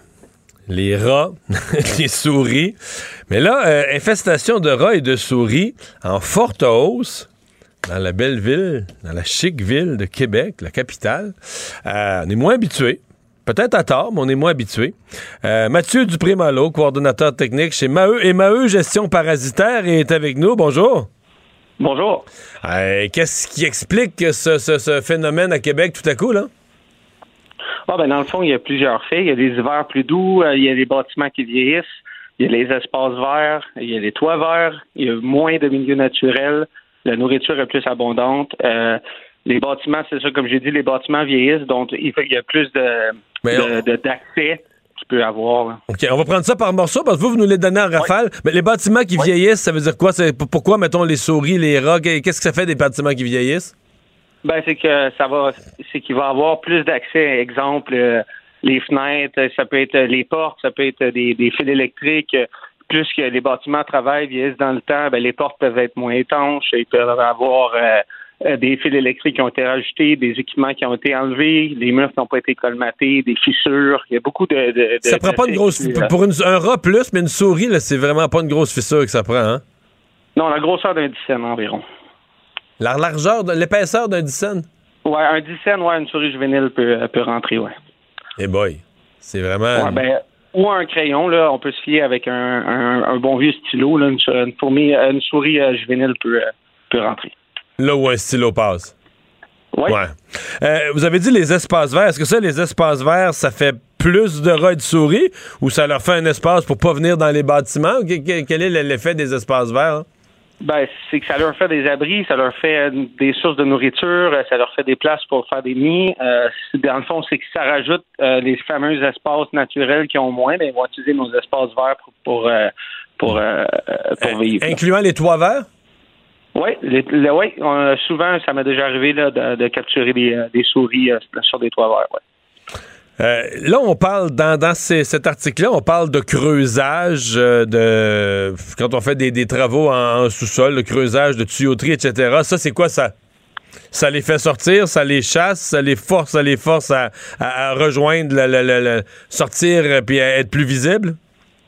Ben, c'est que ça peut détruire leur habitat, premièrement. C'est que ça peut ça peut nuire à leur habitat qui fait que là, ils, ont, ils vont ils vont chercher ailleurs. Ou ça peut aussi, euh, quand on creuse, on peut mettre euh, on peut faire apparaître des fissures ou des défauts dans, dans les bâtiments qu'il n'y avait pas aussi. Donc, ça peut permettre euh, des voies d'infiltration que normalement on n'aurait pas vues. Puis s'il y a eu des choses qui ont bougé, ben ça peut ça peut faire apparaître des, des voies d'infiltration que normalement on n'aurait pas vues. Parce que c'est toujours la question que les gens se posent. Là. À un moment donné, tu dis, OK, on, mettons, on est dans un quartier à Québec, on dit, on voit plus de rats. Est-ce que c'est parce qu'il y a plus de rats, il y a eu reproduction, on l'a laissé aller, ou est-ce que c'est juste parce qu'il y a un phénomène, il y avait autant de rats l'année d'avant, ou il y avait autant de rats il y a cinq ans, mais là, il y a un phénomène qui est fait sortir, donc les gens les voient plus. La vérité est où? Euh, ben, c'est un peu des deux. C'est que oui, il peut y avoir plus de rats dépendant de, de, du secteur où ce qu'on est, dépendant de beaucoup de facteurs, mais aussi le fait que s'il y a de la rénovation ou il y a des bris ou il y a des, euh, mettons, on peut dire un, égout qui n'a pas été refermé pendant la nuit, puis que dans ce secteur-là, ça se donne que cet égout-là, il y avait une population plus élevée de rats, ben là, on peut avoir des un débordement de population qui sortent, puis qu'effectivement, on peut se ramasser avec des des, des rats plus visibles euh, que normalement on n'aurait pas vu dû à un bris ou à des rénovations. Et Si on voit un rat autour de sa maison, j'ai bien dit autour et non pas dans sa maison, mais si on voit un rat autour de sa maison, est-ce qu'on s'inquiète? Est-ce que c'est sûr qu'il va rentrer? Est-ce que est-ce qu'on appelle euh, une, une entreprise comme la vôtre? Euh, ben, ben, qu'est-ce qui est sûr, c'est que là, tout dépendant que ce soit un rat ou une souris, c'est sûr que euh, ce qui est bien, c'est de tenir les portes. Premièrement, la base, tenir les portes fermées, puis deuxièmement, s'assurer que notre maison, on fasse euh, ce qu'on peut appeler euh, un aquarium avec la maison. C'est sûr que le but de rendre étanche la maison va faire que oui, il va y avoir des rats dehors, mais ils ne pourront pas avoir accès aux demeures dans, la- dans les maisons. Euh, sinon, oui, euh, c'est sûr qu'appeler une com- compagnie comme la nôtre peut être pratique pour l'extérieur, euh, pour parce que la première ligne de défense en gestion parasitaire, c'est l'extérieur avant même de travailler à l'intérieur. Qu'est-ce que vous faites si une personne? Dit moi là, il y a des travaux dans mon quartier, puis là, il- souvent il passe des, des, des rats, là, il se promène le long du salage, etc. Qu'est-ce que vous allez faire si la personne vous appelle? On commence avec une bonne inspection. Euh, ensuite de ça, c'est qu'on va mettre des unités de capture mécanique. On va privilégier le mécanique au lieu du, euh, poison, On- ce qu'on appelle le rodenticide, euh, le poison pour les rongeurs. Euh, on va, c'est ça, on va privilégier les unités de capture. On va faire des suivis, puis on va baisser la population. Et aussi, on va faire des demandes d'action corrective, c'est-à-dire, on va dire, si on voit un bris, on va le demander de le réparer. Si on voit une ouverture dans la maison, on va demander de réparer cette ouverture aussi pour empêcher euh, qu'il y ait de l'intrusion de rongeurs. là. Le un rat dans une maison, c'est dangereux? Ben, J'ai pas posé la question si c'est agréable? Non, non, ben dangereux. C'est sûr qu'il peut y avoir des bris comme un- des fils électriques. C'est ça, c'était ça le sens de ma question. Ouais, un rat peut, peut briser des fils électriques et contribuer Ouais, ouais, à mettre le feu. là. Ben, ben, tu sais, des rongeurs, on appelle ça rongeur parce que ça ronge, là. Donc, Ouais. oui, euh, on a vu ça souvent, là, des bris après des fils électriques euh, dans les entretoits ou que ce soit en arrière d'une prise électrique ou même euh, un fil électrique derrière un meuble s'il y a une population de, de, de rats établie dans la maison. Là, on a déjà vu, mais en fait, c'est ça, là, il y a pas. c'est- plus les bris qu'on va retrouver, là. Mhm. C'est. On, parle de Québec, là. C'est-tu comparable, euh, tant soit peu? Parce qu'à Montréal, j'ai déjà entendu euh, des experts raconter qu'à Montréal, il y en a pour vrai des rats, on les voit pas toujours dans les égouts, etc. Est-ce qu'il y a une réalité comparable à Québec ou c'est complètement hors catégorie, qu'il y a vraiment moins de rats à Québec qu'à Montréal? Euh, ce qui est comparable, c'est qu'un rat va vivre dans les égouts, que ça soit n'importe quelle grande ville, que ça dépendant la, la, la population, qu'il y en ait plus à Québec ou qu'il y en ait plus à Montréal, ça c'est très dur à dire. Par contre, ce qui est qu'on peut comparer, c'est qu'un bris ou une ouverture reste un bris ou une ouverture. Donc, dans les égouts de Québec, dans les égouts de Québec, de Sherbrooke, de Trois-Rivières, dans votre esprit, dans, dans des gros égouts de ville, il y a des rats? C'est pas ouais, c'est ça. Il y a des rats, ouais. Ça, c'est Donc, sûr. euh, c'est c'est comme les souris. Si on est étanche, il n'y aura pas de souris. S'il n'y a pas de bris dans les égouts, puis il n'y a pas de, de drain ouvert ou qu'il n'y a pas de, de, de- d'égout ouvert, il n'y aura pas de rats non plus. Oui, ils sont là, oui, il y en a, mais si euh, on est, on est on est étanche, puis il n'y a pas de bris, puis on en referme quand on ouvre, puis on, on fait ça comme il faut, il n'y aura pas euh, y aura pas de raison de les voir. là. Est-ce qu'ils sont encore, euh, là je suis plus sur les que les souris encore, est-ce qu'ils sont encore porteurs de maladies en 2022? C'est quelque chose dont on s'inquiète? Ben, tout rongeur peut porter une maladie, oui. Ouais. Transmissible, Ouais. c'est une des craintes? Y en a-tu qui sont transmissibles à, à l'homme? Ils peuvent peut-être tra- transporter des cochonneries transmissibles à l'homme? Ouais, ben exemple comme l'entrovirus, ouais, ça il peut il peut avoir euh, il peut avoir des transmissions. C'est surtout quand on va faire le nettoyage euh, des excréments et de l'urine, c'est c'est important de mettre des gants, porter un masque, là, ça c'est sûr, ou de faire appel à une compagnie spécialisée. Moi, c'est ce que je suggère, là, c'est toujours de faire appel à une compagnie spécialisée lorsqu'il est le temps de- d'intervenir avec les rongeurs. Ben, on va souhaiter la meilleure des chances aux gens de Québec. Euh, Mathieu Dupré-Malo, merci d'avoir été là. Merci. Salut. Passez une bonne journée. La Banque Q est reconnue pour faire valoir vos avoirs sans vous les prendre. Mais quand vous pensez à votre premier compte bancaire, tu sais, dans le temps à l'école, vous faisiez vos dépôts avec vos scènes dans la petite enveloppe. Hmm, C'était bien beau. Mais avec le temps, à ce compte-là vous a coûté des milliers de dollars en frais, puis vous ne faites pas une scène d'intérêt. Avec la banque Q, vous obtenez des intérêts élevés et aucun frais sur vos services bancaires courants. Autrement dit, ça fait pas mal plus de scènes dans votre enveloppe, ça. Banque Q, faites valoir vos avoirs. Visitez banqueq.ca pour en savoir plus.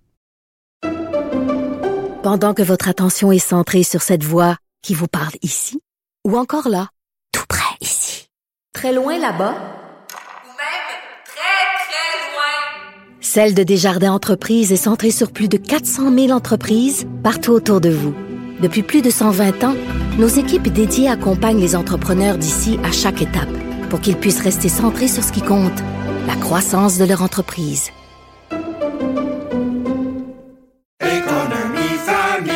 Ici Ricardo. Et Émilie, marchand d'IGA. On a envie de vous inspirer à bien manger. À moins de 5 la portion. Suffit de repérer les produits valeurs sûres et de les cuisiner avec une de nos recettes. Les valeurs sûres, c'est bien pensé, hein? Bien sûr! Détails sur IGA.net. Casse-tête, devinette, mots croisés.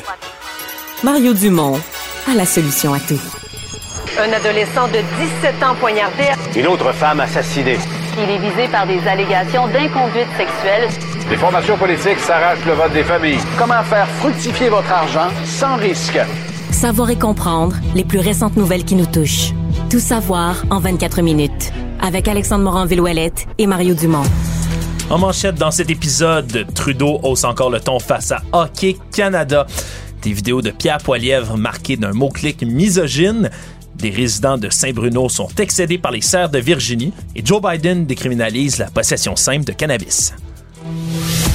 Tout savoir en 24 minutes. Tout savoir en 24 minutes. Bienvenue à Tout savoir en 24 minutes. Bonjour Mario. Bonjour. Tout d'abord, euh, aujourd'hui, nouvelle, nouvelle dans la saga euh, de, de Hockey Canada qui se poursuit ici au pays. Justin Trudeau, le premier ministre, qui s'était déjà là euh, démarqué en exprimant sa frustration par rapport à Hockey Canada. Une nouvelle hausse de ton aujourd'hui, une nouvelle escalade là-dessus, a encore été questionné à sa sortie de la Chambre des communes. On peut l'écouter. Je comprends entièrement euh, le choix d'Hockey Québec euh, qui a perdu confiance dans Hockey Canada, comme nous tous ici à Ottawa, comme des parents d'un côté à l'autre, d'un bout à l'autre de ce pays. Je peux pas comprendre à quel point Hockey Canada refuse d'accepter la réalité qu'ils n'ont plus la confiance des parents et des Canadiens. Donc, Canada Hockey au lieu d'Hockey Canada. Mario, est-ce que tu penses qu'on pourrait se rendre Ouais, jusque-là? Je pense que c'était une boutade, qu'on pourrait euh, quasiment repartir ça sur un autre nom. Je pense que c'était ça le sens de son. Je pense que c'était ça le sens de son point. Mais euh, M. Trudeau, euh, je veux dire, il- je pense qu'il sent que, comme on dit, il faut, euh, il faut battre le fer pendant qu'il est chaud. J'ai vraiment l'impression que M. Trudeau se dit là. C'est la semaine. C'est la semaine où les gens, on les pousse dehors. C'est la semaine où les gens euh, doivent euh, partir. Et euh, les commanditaires, là, tu sais, l'argent, l'argent parle. Les commanditaires, aujourd'hui, ça a débarqué toute la journée. Je voyais qu'encore, là, dans les dernières minutes, ça continuait. Oui, ça continue là, de tomber. C'est Canadian Tire aujourd'hui, entre autres, ainsi que TELUS qui ont enlevé leur soutien. Donc, c'est pas, euh, c'est pas des petits Puis, euh, commanditaires, Skip- là. C'est énorme. Skip de Dishes, le Skip le, Skip le fait de- aussi. Skip de Dishes qui s'ajoute. Donc, c'est des, c'est des grandes entreprises, là, ni plus ni moins Puis Tim Canadian. Horton, euh, qui, qui l'avait fait avant. Tim Horton, c'est vraiment un géant. Là, tu sais, euh, Ouais, Banque tu- Scotia aussi. Banque Scotia, c'est- c'est on- des géants, mais Tim Horton, c'est l'image, puis c'est très impliqué dans le hockey à partir des tout petits, puis tout ça. Ouais, les Timbits, hein. Les, ouais, les ouais, petits ouais, c'est ça. Fait que, tu dis, Justin Trudeau, il voit tout ça. Il dit, OK, les commanditaires débarquent, les provinces débarquent, Hockey Québec, Hockey Ontario. Donc, je pense qu'il se dit, garde, c'est le temps des. C'est, c'est comme le temps de les faire réfléchir, c'est le temps de les pousser là, en dehors du euh, en dehors de la scène. Mais à l'heure où on se parle, les gens de Hockey Canada s'accrochent toujours à leur poste. Oui, c'est la question qu'on se pose. À quel moment, qu'est-ce qui va être assez comme pression pour qu'ils cessent justement de, de- de s'accrocher encore et toujours à leur siège? Parce que pour l'instant, c'est l'incompréhension quand même un peu dans tous les milieux, à savoir mais jusqu'à quand ils vont pouvoir tenir? Il en reste peu beaucoup des commanditaires pour Hockey Canada. Actualité. Tout savoir en 24 minutes. Comité de la Chambre des communes va se pencher sur le coût du panier d'épicerie, hein, coût du panier qui n'a pas cessé d'augmenter depuis plusieurs mois là, après la pandémie. C'est une initiative qui a été lancée par le NPD, qui a été adoptée par les députés qui siègent donc sur le comité permanent de l'agriculture et de l'agroalimentaire. faut dire que les sondages démontrent que le, ce prix a vraiment augmenté. Près du quart des Québécois et des Canadiens qui disent moins manger en ce moment pour maintenir leur budget. Un autre sondage de ce mois-ci de la firme Angus Reid, c'est 78% des Canadiens qui estiment que les épiciers ont profité de l'inflation pour augmenter leurs profits. Moi, je crois que les épiciers ont profité de la pandémie, quand tous les restaurants étaient fermés et tout ça. Profiter de l'inflation, je sais que beaucoup de gens pensent ça. Mais, y- écoute, il y a une réalité de prix. Je veux dire, un, concombre, là, ça vaut rien. Un concombre, ça vaut rien. Le concombre, là, au champ, là, ça vaut quelques sous. Le concombre que t'achètes, il vaut quoi? Ben, il vaut le prix euh, de, de- de- de l'essence des tracteurs qui sont allés le semer, euh, le récolter. Il vaut le prix du cam- de l'essence dans le camion qui l'a transporté. Qui a augmenté beaucoup Les aussi. coûts de main-d'œuvre des gens qui ont travaillé au champ, les coûts de main-d'œuvre des gens qui ont travaillé au transport, les coûts de main-d'œuvre des gens à l'épicerie qui l'ont mis sur les, sur les tablettes. C'est ça le prix d'un concombre. pas- Absolument. le concombre lui-même, il vaut une coupe, il vaut vraiment quelques sous. Donc, les coûts de main-d'œuvre et les coûts de pét- les coûts de, de carburant ont beaucoup augmenté. Alors, c'est sûr que les coûts de la, la nourriture ont augmenté. Là où je. Écoute, je suis pas en train de dire le NPD, c'est sûr que politiquement, ils ont raison. là. Ils sont dans le mille, ils touchent un sujet sensible qui touche tout le monde, le prix de l'épicerie, tout le monde le vit, tout le monde le voit. Mais de l'autre côté, il faut avoir des preuves. Tu sais, dans le secteur de l'alimentation, bon, OK, on dit on a les trois grands au Canada. IGA, euh, Sobeys, là, si tu veux, euh, Lobla, puis Metro. Mais là, là, dans l'alimentation, maintenant, t'as Walmart, là. Excuse-moi, Walmart, c'est- américain. c'est mo- Walmart n'est pas en... et Walmart n'est pas en cartel avec les autres. Walmart t'amène une méga compétition. Puis là, t'as Costco à côté. Ouais, qui eux peuvent se permettre d'y aller au gros, justement, Ouais, ouais. parce qu'ils vendent d'autres produits. Mais qui joue sur le prix aussi. Donc, c'est pour ça que tu dis, OK, euh, est-ce que quelqu'un pourrait vraiment dire, nous, on gonfle les prix parce qu'on veut, euh, tu sais, on veut euh, essayer de, de- de- de ramasser le consommateur, on veut Ouais. saigner le consommateur, on gonfle les prix. Mais ce qui lève le questionnement, beaucoup, Mario, aussi, c'est que l'inflation est à peu près à 7% en ce moment, mais la hausse des prix à l'épicerie, moyennement, c'est 11 Oui, Donc, un écart. je le sais, mais c'est parce qu'il y a des choses. L'inflation à 7,7% c'est une moyenne. Par exemple, les vêtements ont très peu d'inflation. Parce que les- les- depuis, même depuis les années 60, les vêtements, là, c'est quelque chose qui coûte. Ça coûte moins cher s'habiller aujourd'hui qu'en 1965. Le ben, ben, parce qu'on fait faire. On des a délocalisé on les a délocalisé dans des pays pauvres, ouais. puis tout ça, avec des technologies, puis des machines, puis tout ça. Fait qu'il y a des choses comme ça dont le prix augmente pas ou peu. Puis il y a d'autres affaires comme la nourriture où le prix augmente beaucoup. Mais, écoute, il y a sûrement pas de mal, il y a sûrement pas de mal à ce qu'un comité des communes questionne, questionne les géants de l'alimentation, vérifie leurs pratiques. C'est sûr que quand tu joues, quand il y a de l'inflation, quand tu joues avec les prix, tu peux en profiter de temps en temps pour aller te chercher une En petite marge supplémentaire. vite, Et ils font beaucoup d'argent. Mais de dire qu'il n'y a pas de concurrence ou que ça... Ben non, hey, dans l'alimentation, il y a de la concurrence. Puis la, la rentrée dans le décor de Walmart, là, c'est de l'hyper-concurrence. Toujours à la Chambre des communes aujourd'hui, ça tire à boulet rouge contre le nouveau chef du Parti conservateur, Pierre Poilièvre, à cause euh, d'un mot-clic. Mot-clic qui était inséré dans les ch- la chaîne YouTube officielle, entre autres de Pierre Poilièvre, hein, qui a beaucoup, beaucoup d'abonnés, là, un peu plus de 250 000. Pour les gens moins familiers, insérer un mot-clic dans la chaîne, ça veut dire que lorsqu'il publie une nouvelle vidéo, les gens qui sont abonnés à ce mot-clic, leur- juste bien comprendre, donc le reçoivent Ouais. rapidement, le reçoivent tout de suite. À la fois ça et dans à peu près tout ce qu'on va publier, par exemple, il faut que tu aies des mots de référencement pour que ça fonctionne lorsqu'on fait des recherches, par exemple, sur Google. Google va aller ch- chercher ces mots-clics-là, tout ce qui s'y apparente, avec la popularité, avec le nombre de visionnements et autres, puis va être capable de le référencer puis de le ramener comme ça. C'est des mots-clics qui sont, pour la plupart du temps, invisibles, mais c'est un reportage du Global News, entre autres, qui a découvert qu'un des mots de référencement, comme ça, qui est associé aux vidéos de Pierre Poilievre, c'est hashtag MGTOW. ok? Ce que ça veut dire en anglais, c'est Men Going Their Own Way. Ça se traduit par les hommes qui choisissent leur propre chemin. Qu'est-ce que c'est? Tout ça, MGTOW, c'est un mouvement en ligne qui n'a pas de leader vraiment identifié, mais qui s'apparente beaucoup au mouvement d'Incel. Hein? Ces célibataires involontaires qui sont des groupes là, d'activistes d'extrême droite, souvent des suprémacistes blancs Mais également. surtout misogyne, là, anti- extrêmement misogyne. Donc, ce qu'ils vont se publier, c'est toutes des affaires contre les femmes. Exact, parce qu'MGTOW, dans le fond, ce que ça veut dire, là, les hommes qui prennent leur propre chemin, c'est des hommes qui souhaitent couper tous les liens sociaux sociaux de leur vie avec les femmes. Ils disent on n'a pas besoin de femmes du tout, on les enlève. Puis dans les mouvements incel, habituellement, c'est de dire on est célibataire, mais c'est de la faute aux femmes, ce sont leurs fautes, elles ne veulent pas nous offrir la sexualité qu'on qu'on- qu'on mérite, hein, ça va plus loin que ça. Bref, c'est des mouvements qui sont habituellement relativement dangereux. Ce qui soulève la question, c'est pourquoi l'équipe, parce que moi, je suis prêt à accepter l'explication que Pierre Poilievre n'a pas vérifié lui-même chacun des mots-clics qui sont associés à l'enréférencement à ses vidéos. Et c'est ce qu'on a répondu du côté de son Oui, équipe. mais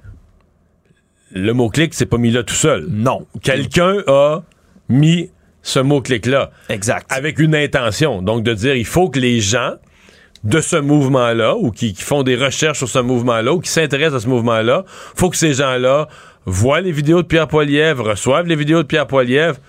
Pourquoi ces gens-là sont importants pour Pierre Poilievre? Ouais. C'est une vraie question. hein. C'est une vraie question qui se pose. Puis, comme tu le dis, même si le fait d'avoir ce mot-clic-là, c'est pas ce qui est extrêmement problématique en soi. Ce qui est problématique, c'est pourquoi on voudrait se rapprocher de cette clientèle-là du côté de Pierre Poilievre, qui a, je le rappelle, là, c'est le chef là, politique, le politicien actif tout court au Canada qui a le plus grand, ce qu'on appelle en anglais un reach, la plus grande portée sur ses réseaux sociaux parce qu'il y a énormément d'abonnés.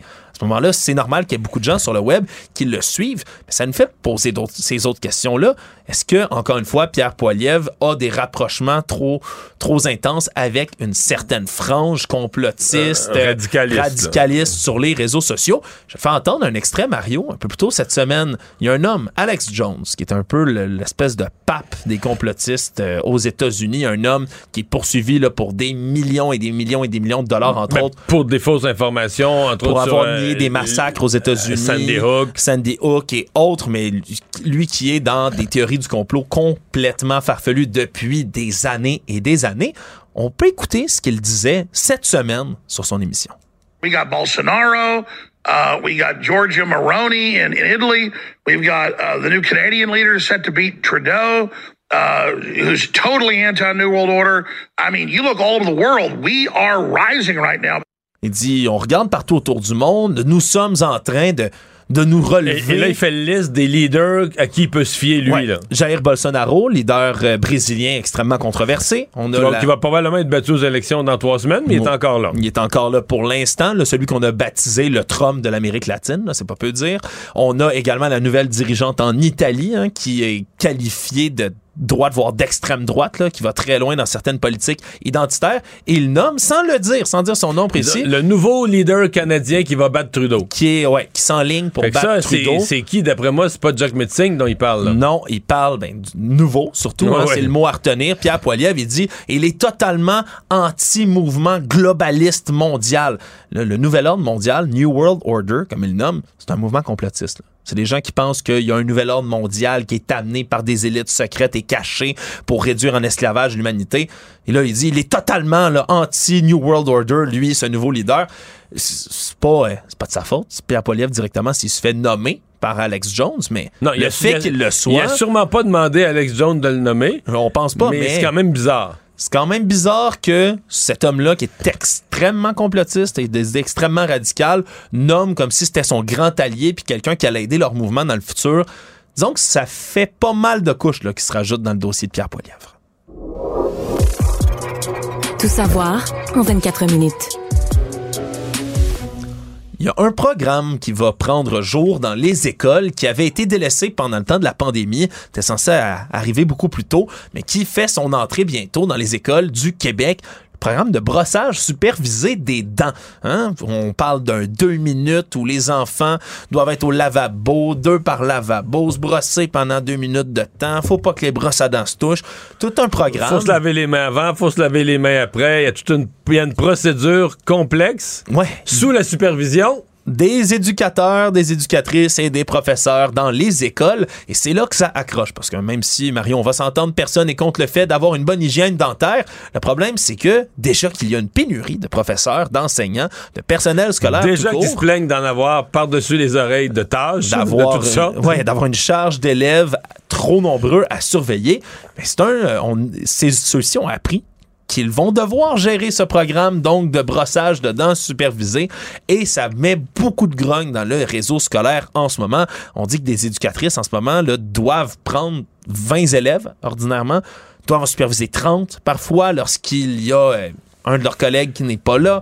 Donc, ça ferait hey, des dizaines d'élèves à surveiller. C'est même difficile à imaginer. Je pense à un- une éducatrice. Donc, mettons, oublions le groupe de 30 et qu'il y a un groupe de 20. Mais là, c'est 10 gars, 10 filles. Ouais. Fait que là, déjà, t'es dans deux salles de bain, t'es déjà dans le trouble. Faut que tu cours d'une à l'autre. Ouais. Puis, puis superviser, c'est superviser. Il faut que tu sois là. Mais là, mettons, la plupart des salles de bain, t'as t'as peut-être des grosses écoles, mais t'as bien des salles de bain c'est tout petit. Puis là, mettons que t'as deux lavabos. Ben, là, tu peux juste en avoir quatre qui le font en même temps, du côté des gars, du côté des filles. Puis là, là, je suis dans le scénario où les jeunes, ils niaisent pas, ils font pas de conneries. Ils se lancent pas de l'eau dans Ils se lancent de ça, là, ils échappent pas leur brosse à je- dentaire, sinon faut l'acheter. non, faut jeter la brosse à dents, ça tombe à terre. Euh, Il y a peut-être aussi, parce que si tu fais ça sur l'heure du dîner, des fois les heures du dîner sont pas si longues. Il y a déjà une cohue aux toilettes de gens qui vont vraiment à la salle de bain. Là. Ouais, on parle de 30 minutes des fois pour dîner dans certains établissements, c'est pas long. Fait que je comprends, je suis pas toujours d'accord avec les syndicats de profs, mais dans ce cas-ci, je me dis, mais quel bordel, quelle tâche on vient de leur mettre. Euh, complexe, une affaire. Juste mettre, le- juste mettre la pâte à dents sur la brosse à dents, ça a l'air d'une. Je, je lisais, tu dis, OK, ça a déjà l'air d'une tâche. Ouais. Juste faire ça. L'ancien, l'ancien moniteur de camp de jour en moi, Mario, qui en a géré des groupes d'élèves comme ça par dizaines, là, et, et qui est complètement serré. Moi, j'étais à l'envers, là, d'entendre ça. Je fais, oh mon Dieu, combien vont oublier leur brosse à dents là-dedans? Combien vont oublier la pâte à dents? Combien? Hey, ça- j'ai- Mais là, la pâte à dents pourrait être à l'école. Mais il faut pas qu'elle touche. c'est ça, faut pas non plus qu'elle touche aux brosses. Non.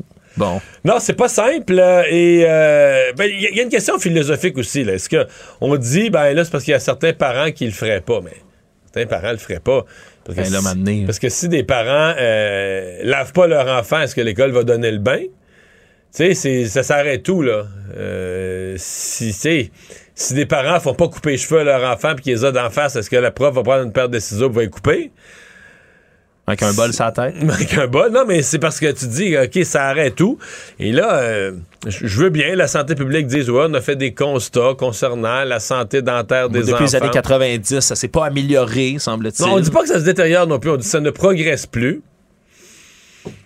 Euh, j'ai- pas mal, pas mal, pas mal de réserves avec ce programme-là. J'ai hâte de voir si ça va vraiment être implanté. J'ai l'impression que ça va frapper là, une résistance énorme. J'ai vu que non seulement les profs sont pas d'accord, mais les directions d'école veulent pas non plus superviser, chapeauter ça, vivre ce bordel-là. Ce qui semble curieux, c'est c'est qu'il semble que ça vient de la santé publique Oui.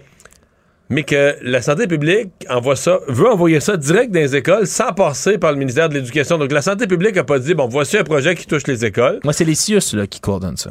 Ouais, mais mais il semble que ça aurait dû passer par le réseau de l'éducation. C'est-à-dire que si le réseau de la santé a un enjeu de santé publique, mais qui doit se régler dans les écoles, il faudrait, faudrait s'asseoir avec les gens du monde de l'éducation et dire OK, voici notre problème. Qu'est-ce qui est faisable dans. C'est comme si là, on prend pour acquis, on va débarquer avec nos gros, nos gros sabots, puis les profs, ils vont s'arranger. là. Les Ben profs, oui. ils vont s'arranger. En tout cas, je, je suis très sceptique. Savoir et comprendre. Tout savoir en 24 minutes. On se transporte à Saint-Bruno de Montarville, municipalité que tu connais bien, Mario, euh, dans laquelle il y a des euh, voisins du parc national, un beau parc national du Mont-Saint-Bruno, qui sont exaspérés. Il y a Mme euh, Goldwater qui appelle sur Oh, la ligne. là. On va la prendre tout de suite. Ouais, qui appelle parce qu'on va parler de cerfs. On parle de cerfs de Virginie ici, qui sont exaspérés, les voisins du parc national, parce que ces cerfs en question viennent saccager leur cours au grand complet. Sait déjà que les cerfs, ça s'attaque au- au- entre autres au cèdre, hein, au haies de cèdre, ça raffole de ça.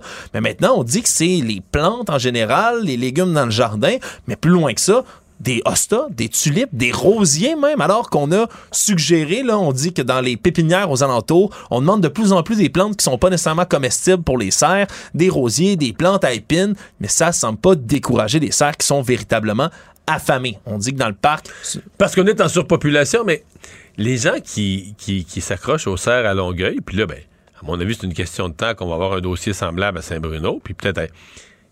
la plupart des régions du Québec sont en surpopulation au niveau des cerfs de Virginie, au niveau des chevreuils. Alors qu'on dit, comme Mme Goldwater, de les déplacer les, chevreuils où il n'y a pas une surpopulation. Ben, là, là où il n'y a pas de surpopulation, parce que le territoire du Québec est immense, donc il y a évidemment des régions où tu pourrais rajouter des cerfs de Virginie. Quelle est la particularité de ces régions? Elles sont loin. Elles sont loin et elles n'ont pas la maladie de Lyme. Or, les, ce- les, les cerfs de Virginie, les chevreuils, par exemple de Longueuil, Ouais, de Montérégie. sont poten- potentiellement porteurs, sont dans une zone où... Alors, est-ce que ça vaut la peine de prendre un tel risque dans tout un cheptel, dans toute une population, d'amener des. pour quelques serres de plus, sans parler du coût économique et Ben oui. financier, puis sans parler que. Excuse-moi d'être plate, là, mais une fois que t'es rendu, une fois, mettons, tu le dompes dans le bois, bien loin, là, la SPCA est puis là, là. Il y a peut-être une population. Tu viens, tu viens peut-être de le domper, un cerf pas du tout habitué à des prédateurs, dans une population où les coyotes attendent en arrière de l'arbre que le truck reparte, là. Ben oui, avec des, la- la- le couteau et la fourchette, comme dans les Looney Tunes, là. Fait que là, tu comprends, toi, tu vas avoir dépensé euh, 25 000 piastres de fonds publics, 50 000 piastres pour déplacer un chevreuil. Qui va pour, se faire manger en 10 minutes. Pour amener un lunch aux coyotes du coin, là. C'est une question qui se pose. Ou au surtout- loup, ou au loup, là, dans certaines autres régions. Ouais, Donc, Surtout que en ce moment, ces cerfs sont c'est tellement une surpopulation. On dit que c'est à peu près 5 cerfs par kilomètre carré qu'il doit y avoir habituellement. Dans le parc, c'est 15 cerfs au kilomètre carré. C'est trois fois plus. Donc, on a un problème de surpopulation et ces cerfs-là, mais ont mangé, dévasté la végétation littéralement dans le parc, se rendent sur les terrains des gens, pas parce qu'ils trouvent ça plaisant, mais parce qu'ils ont faim, ont besoin de nourriture et donc vont, vont dévaster toute la végétation qui est sur place. Ils sont vraiment, vraiment euh, affamés. Comme tu fais bien de parler de coyotes puis de loups, Mario, parce que ce sont les principaux prédateurs de ce genre d'animaux-là. Et comme en zone urbaine, il y en et a moi, presque plus. oui, mais moi, j'ai suggéré de ramener des loups à Longueuil. C'est une bonne idée. Pour rééquilibrer la population. Et les résidents de Longueuil sont vraiment opposés à ça. Bon, ben, Je sais pas pourquoi. ben, J'ai sondé, là. Ta solution fonctionne pas. Moi, je Mario voulais, moi, je voulais aider, je voulais rendre service. J'ai dit, regarde, là, on, on veut pas abattre des chevreuils, mais on va, on va faire une régulation de population par la nature. Il faudra amener quelques loups. Ça pourrait bien se faire. Mais non, c'est une idée fort mal reçue à Longueuil. Fait que finalement, c'est peut-être peut-être plus simple l'abattage. Économie. Aujourd'hui, le gouverneur de la Banque du Canada a affirmé que de nouvelles hausses de taux d'intérêt vont être nécessaires pour baisser l'inflation, même si on voit qu'il y a un ralentissement économique qui se pointe à l'horizon. Dans l'immobilier, en tout cas, les chiffres, ça a planté un peu de temps. Ouais, ça a planté en peu de temps et donc on, on réfléchit à certaines mesures pour continuer de freiner, de juguler cette inflation. On a déjà relevé le taux directeur, on s'appellera au Canada ici à cinq reprises depuis le mois de mars. Prochaine politique monétaire qui pourrait être annoncée le 26 octobre. Mario, à quoi tu t'attends, toi? Je m'attends à une autre hausse, mais plus des, plus des coups de jarnac, plus des trois quarts de point. Là. Je m'attends à ce qu'on ait une, une simple hausse normale d'un quart de point. Se monter plus raisonnable. en fait, dans l'année, il reste deux occasions. Le 26 octobre, puis l'autre après, ça va être les premiers jours de décembre. Au maximum, on pourrait avoir deux fois un quart de point, ce qui ferait un autre demi-point, mais ce qui est quand même beaucoup, là, parce que Ouais. c'est cumulatif là, sur l'année. Peut-être même pas. Peut-être juste une des deux fois. Là. Les- euh, dans les deux annonces de la fin de l'année, pourrait y en avoir juste une fois un quart de point. Ouais, juste avant Noël, peut-être donner un petit, un Ouais. petit congé, un petit break. Donc, ce sera à voir, mais euh, je ne pense plus sincèrement qu'on va avoir les... On a eu le trois coups de jarnac en très peu de temps. Et je regardais les chiffres sur l'immobilier, tu te dis, OK, est-ce que... Parce que quand la banque augmente de trois quarts de point, puis six semaines plus tard, un autre trois quarts de point, en six semaines, là, t'as aucunement le temps de constater les effets de ta hausse précédente. T'as pas Non. le temps d'avoir l'effet sur l'économie, les changements de comportement des Ça va- ça consommateurs. va vite, là, ça et va que, vite. Et que Statistique Canada ait mesuré les, les effets des changements de comportement des consommateurs. Donc, envoyé un coup de jarnac, puis là, six semaines après, un autre hausse des taux d'intérêt, un autre coup de jarnac. Euh, donc, je suppose que la banque faisait ça pour corriger son erreur. Elle avait été beaucoup trop lente à commencer à hausser les taux d'intérêt. On aurait dû commencer six mois avant. On aurait pu y aller beaucoup plus graduellement, ce qui aurait été mieux. Mais euh, je ne pense plus qu'on va avoir, à moins que à moins que l'inflation nous joue des tours puis reparte complètement hors contrôle. Mais sinon, je pense plus qu'on va avoir ce genre de, ce genre de hausse abrupte. Le monde. Aux États-Unis, le président Joe Biden a annoncé aujourd'hui vouloir effacer toutes les condamnations fédérales pour simple détention de cannabis. Donc, la possession simple a dit que ça fait trop longtemps qu'il y a des gens qui sont en prison pour avoir utilisé de la marijuana à une époque où maintenant, il y a plusieurs États, même aux États-Unis, qui ont légalisé la possession, même la vente de cannabis pour des euh, raisons récréatives. Donc, on a changé l'époque, dit Joe Biden. Va a un plan plusieurs étapes qu'il veut implanter pour faciliter justement et pardonner, surtout des pardons qui vont être octroyés à des gens qui sont emprisonnés comme ça pour possession simple de cannabis. Il risque d'y avoir des gens, par contre, dans l'opposition républicaine ouais, qui vont crier. Mais est-ce qu'un jour, il y aura légalisation dans tout le pays? Je sais pas. Je pense pas. Pas demain matin. Il y a des États où c'est difficilement envisageable. difficilement envisageable. là. Comme je dis, c'est les républicains vont monter aux barricades assez vite. Merci déjà qu'ils accusent les démocrates, le président Joe Biden, de tous les maux, d'avoir détruit le pays, d'inviter presque le satanisme dans certains milieux, dit-on, aux États-Unis, de vouloir légaliser de la drogue comme ça au niveau fédéral. Ça reste quelque chose qui serait assez difficilement menable du côté de Joe Biden. Et pour finir euh, rapidement, il y a un tueur en série, semble-t-il, qui serait en Californie, qui est recherché par la police. On dit qu'il y a au moins cinq victimes qui ont été faites. On a déployé là, le vidéo, l'image d'un tueur ou du présumé tueur, un homme habillé en noir. On voit pas son visage, image pixelisée, boite un peu. Difficile de savoir s'il s'agit véritablement là, de l'individu. Mais, il là, il a aurait- fait quoi comme victime à date, là? on parle de cinq victimes, trois personnes qui seraient entre autres des euh, itinérants qui auraient été abattus. On dit que c'est des preuves balistiques qui permettent de relier les crimes les uns entre les autres, surtout que ça s'est passé à Stockton, dans cette municipalité du nord de l'État, et tout ça dans les trois derniers mois. Et donc, on pourrait être lié même à un sixième homicide dans la ville d'Auckland, qui est à 80 km environ de Stockton. Bref, à un moment où les, les, les séries sur les tueurs en série, entre autres sur Netflix et autres, sont de plus en plus populaires. Disons que ça fait froid dans le dos comme ça de voir qu'il y aurait peut-être un tueur en série en liberté dans les rues de Californie. Résumer l'actualité en 24 minutes, c'est mission accomplie. Tout savoir en 24 minutes. Un nouvel épisode chaque jour en semaine. Partagez et réécoutez sur toutes les plateformes audio. Disponible aussi en audiovisuel sur l'application Cube et le site cube.ca. Une production Cube Radio. La Banque Q est reconnue pour faire valoir vos avoirs sans vous les prendre. Mais quand vous pensez à votre premier compte bancaire, tu sais, dans le temps à l'école, là, vous faisiez vos dépôts avec vos scènes dans la petite enveloppe. là. Hmm, C'était bien beau. Mais avec le temps, à ce compte-là vous a coûté des milliers de dollars en frais, puis vous ne faites pas une scène d'intérêt. Avec la Banque Q, vous obtenez des intérêts élevés et aucun frais sur vos services bancaires courants. Autrement dit, ça fait pas mal plus de scènes dans votre enveloppe, ça. Banque Q, faites valoir vos avoirs. Visitez banqueq.ca pour en savoir plus. Pendant que votre attention est centrée sur cette voix qui vous parle ici, ou encore là, tout près ici, très loin là-bas, Celle de Desjardins Entreprises est centrée sur plus de 400 000 entreprises partout autour de vous. Depuis plus de 120 ans, nos équipes dédiées accompagnent les entrepreneurs d'ici à chaque étape pour qu'ils puissent rester centrés sur ce qui compte, la croissance de leur entreprise.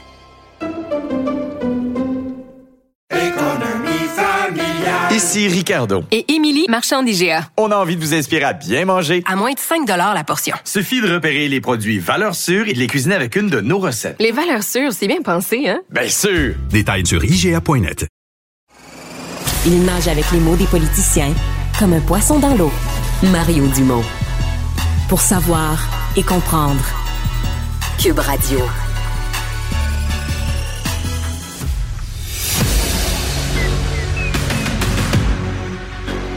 Emmanuel Latraverse. J'ai pas de problème philosophique avec ça. Mario Dumont. Est-ce que je peux me permettre une autre réflexion? La rencontre. Ça passe comme une lettre à la poste. Il se retrouve à enfoncer des portes ouvertes, là. La rencontre Latraverse Dumont. Bonjour, Emmanuel. Bonjour! Alors, ces caucus, euh, premiers caucus post-élection, sont toujours plus intéressants dans les partis qui perdent. C'est triste à dire, mais c'est ça. Où là, on, Ouais. fait, on fait un peu un retour sur la défaite, puis les pourquoi, puis euh, est-ce qu'on appuie toujours le chef, puis qu'est-ce qui se passe? Euh, chez le gagnant, on se tape dans le dos, on s'embrasse, on fête, on crie. Est-ce qu'il y a quand même eu des choses... Gang. Oui. Est-ce qu'il y a quand même eu des choses intéressantes au caucus de la CAQ aujourd'hui? Oui, ce qui est intéressant, c'est dans le sens où, premièrement, il faut que les gens comprennent que c'est clair à l'arrivée que certains députés, principalement des ministres d'expérience qui ont l'habitude de ne pas se mettre les pieds dans les plats, étaient les seuls autorisés à parler. La seule recrue qui a pu parler aux journalistes, c'est euh, Martine Biron. C'est une bonne communicatrice, là, c'était son métier dans la vie, puis elle avait bien appris ses leçons, je te le promets. Alors, c'est sûr que euh, personne va aller dire qu'ils veulent un poste au Conseil des ministres. Personne va aller dire que c'est de la faute de M. Legault s'ils ont perdu des comtés comme Maurice Richard à Montréal. puis qui se sont encore ramassés avec juste deux sièges sur l'île.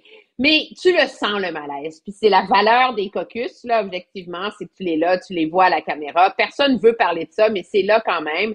Quand même, c'est intéressant. Euh, Martine Biron a dit c'est clair qu'il y a du travail à faire en immigration. Euh, Chantal Rouleau, euh, avec une certaine candeur, a dit que oui, il y a eu des problèmes, on en a parlé, mais personne ne va trop gratter le bobo. Puis en vérité, il y a personne qui va aller laver son linge sale en public quand tout le monde se couche la nuit avec son téléphone portable en espérant qu'il sonne puis qu'il soit appelé au Conseil des ministres. Là. Ouais, mais de toute façon, il y a une limite. Il y a une limite à ce que tu peux chialer quand tu as 90 sièges aussi. Là. Euh, tu peux dire on aurait pu on aurait dû en avoir 5 de plus sur l'île de Montréal, on aurait eu 95, oui, là, mais t'auras pas les 125 non plus. Fait que euh, je trouve que il y a comme une limite. Nous, nous, on fait cette analyse-là, mais quand tu es à l'intérieur du caucus, toi, tu es élu, il y en a 90 au total.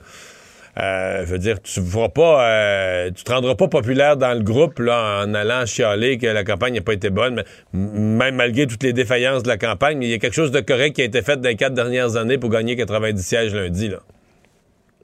Ben c'est ça. Moi, tu sais, si tu veux une comparaison avec un chef qui a une campagne difficile, là, prenons euh, Aaron O'Toole aux dernières élections fédérales.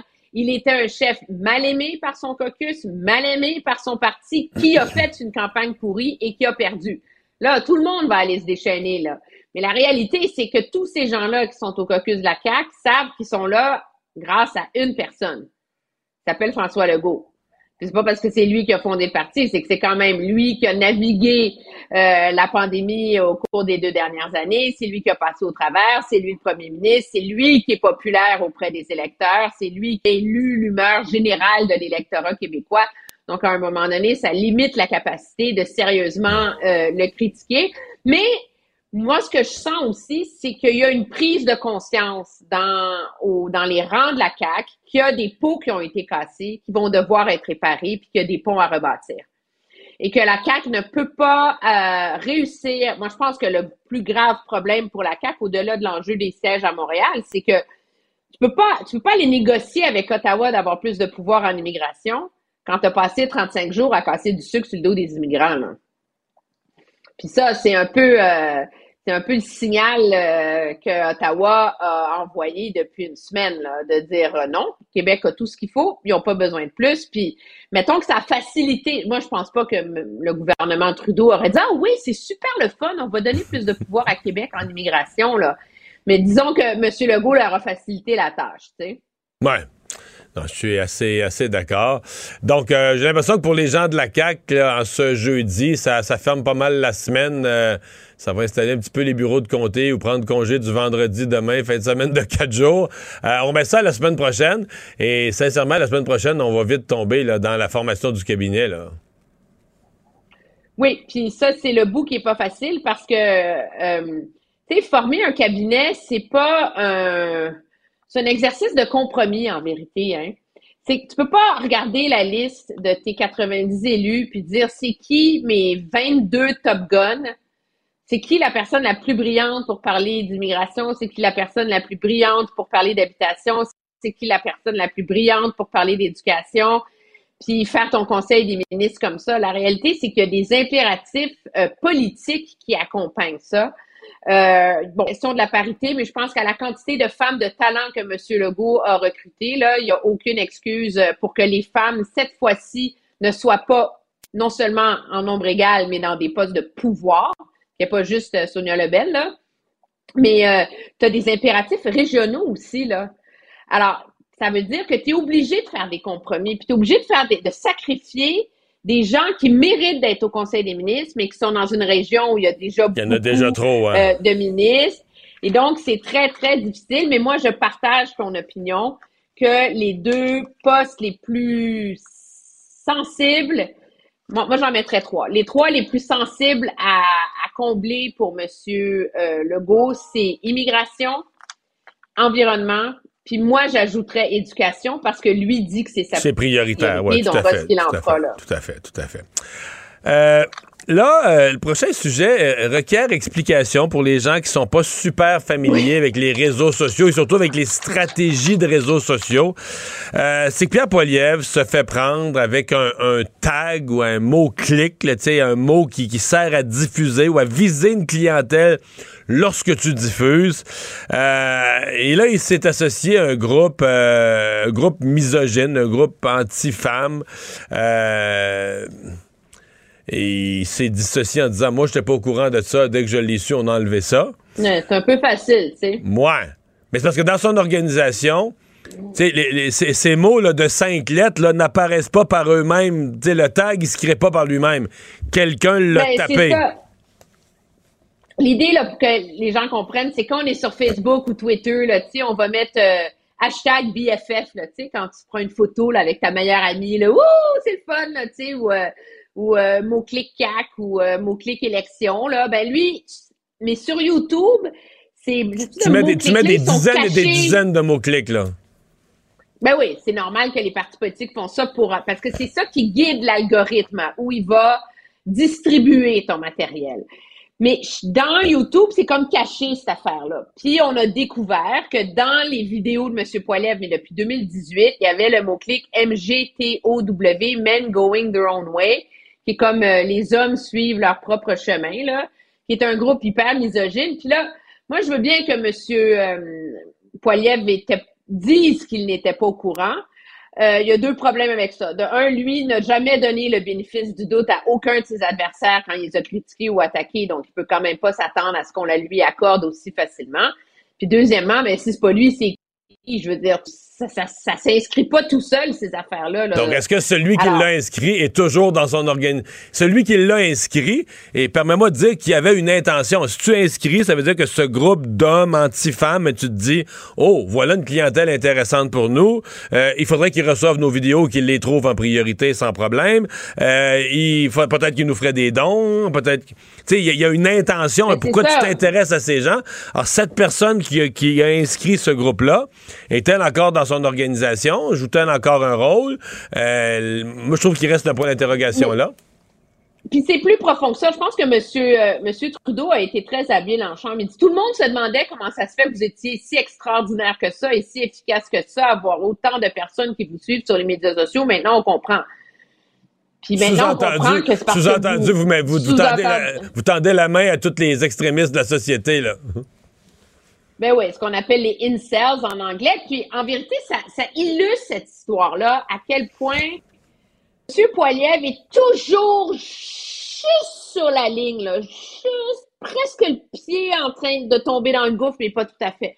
Comme il l'a fait avec le Forum économique mondial, en encore lui, ses ministres iraient jamais parce que c'est une gang d'élitistes, de gauchistes, là. Mais dans le fond, c'est une façon de dire à toutes les conspis de la planète qui pensent que le Forum économique mondial contrôle le monde qu'on leur donne raison. Les camionneurs, c'est la même chose. Ah non, moi, j'appuyais juste les camionneurs qui respectaient les règles. J'appuyais pas les autres. Puis là, ah non, moi, les groupes misogynes, anti-fans, d'extrême, euh, anti-autoritaires, non, non, c'est pas moi, c'est pas moi. Je vous promets, c'est pas moi. Mais ma campagne s'en est occupée. Alors, il va, je sais pas combien de temps ça, ça va, ça va durer. La question qui se pose, c'est il y en a combien d'autres dans le même genre? Mais ce qu'il y a de remarquable, euh, Mario, aujourd'hui, c'est que la période des questions Euh, ça a brassé, pour vrai. hein. Non, non, mais c'est pas ça, c'est que ça a comme ça a été les rôles inversés. C'est le gouvernement qui s'est mis à poser des questions à M. Poiliev, tu sais, ce qui est complètement. euh, Ouais. Puis c'est la Mais- réponse de M. Poiliev, tu sais, Mais tout à l'heure, euh, M. ouais. Trudeau. puisqu'on parle de, de, de Poiliev et qui il fréquente, puis ce qu'il se dit à propos de lui, tout à l'heure, Alexandre Moranville-Ouellet me faisait entendre un extrait. Tu connais Alex Jones, là, le, ben, je pense que c'est le chef mondial, le chef mondial des complotistes, le complotiste numéro un qui a dit que c'est celui qui disait que Sandy Hook, là, la tuerie dans une école aux États-Unis, c'était une pièce de théâtre, là, que ça n'avait jamais arrivé. Il est poursuivi pour des millions pour ça. Euh, lui, il est là-dedans, là, le nouvel ordre mondial. On peut, euh, on l'a on va, le- écoute, euh, Manuel, on va le réécouter, là. We got Bolsonaro. Uh, we got Giorgia Moroni in, in Italy. We've got uh, the new Canadian leader set to beat Trudeau, uh, who's totally anti New World Order. I mean, you look all over the world, we are rising right now. Donc, utilise, Alex Jones utilise le nous en parlant des gens là, qui sont contre le nouvel ordre mondial, là, qui serait le complot des complots, qu'un nouvel ordre mondial pour nous rendre tous esclaves là, est sur le point d'être institué. Et il dit, bon, il y a Bolsonaro qui, euh, qui, résiste au Brésil. On vient d'avoir une nouvelle leader d'extrême droite en Italie. Et il dit, d'après moi, le new guy, le nouveau gars qui est sur le bord de battre Trudeau au Canada, euh, d'après moi, c'est Pierre Poliev, ça. Et je dis pas que Pierre Poliev a demandé... Pierre Poilievre. Ben oui, je comprends bien, mais je pense pas que Pierre Poliev a demandé à Alex Jones de dire ça, puis il en est peut-être même désolé. Mais Alex Jones dit ça pareil. Oui, mais c'est ça, je pense que, puis cette histoire de men going their own way illustre ça. Comment se fait-il que les gens issus de franges euh, très radicales, euh, conspirationnistes, euh, anti-système, euh, pensent que Pierre Poilievre, c'est leur gars? Et c'est ça l'espèce de, point d'intersection que suscite cette controverse sur le mot-clic euh, Men Going Their Own Way. Mais c'est ce, c'est ça le, le risque aussi, je pense, qui pèse sur euh, Pierre Poilievre. S'il y avait une élection dans un an, ce serait vraiment, c'est peut-être qu'il va surmonter ça. Mais le problème, c'est qu'il commence à, avoir un passif à son égard là-dessus. Et c'est ça, moi, je pense que les libéraux vont vouloir exploiter. On n'est plus à l'époque où le risque qui pesait sur les conservateurs en campagne électorale, c'est l'histoire d'avortement. C'est pas ça. Le risque qui va peser sur Poiliev, on le comprend maintenant, c'est qu'il soit justement si ouvertement associé et vu par les groupes radicaux comme étant leur champion. Puis est-ce que ça, ça va pas être un repoussoir pour le reste de l'électorat? Ouais. Parce que si eux l'aiment trop et l'expriment de mille façons, le reste de la société, on va voir ça aussi, là. si les groupes radicaux l'adorent Oui, et l'expriment, on, on va voir, on va voir ça, là. Oui, mais ça n'a pas empêché Donald Trump d'être élu. Hein? C'est vrai. Donc, euh, c'est ça. À suivre. Hey, merci, Emmanuel. À demain. Au revoir. Pour savoir ce qu'il y a à comprendre, Mario Dumont.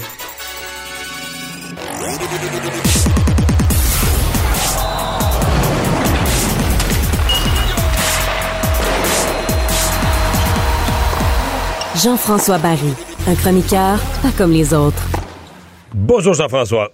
Salut, Mario. Alors, le Canadien qui joue à Terre-Neuve aujourd'hui. Ouais, à la ville de Twinlingate. C'est la Craft Hockeyville. là. Chaque année, il y a une compétition. Comme vous le savez, on peut inscrire notre ville.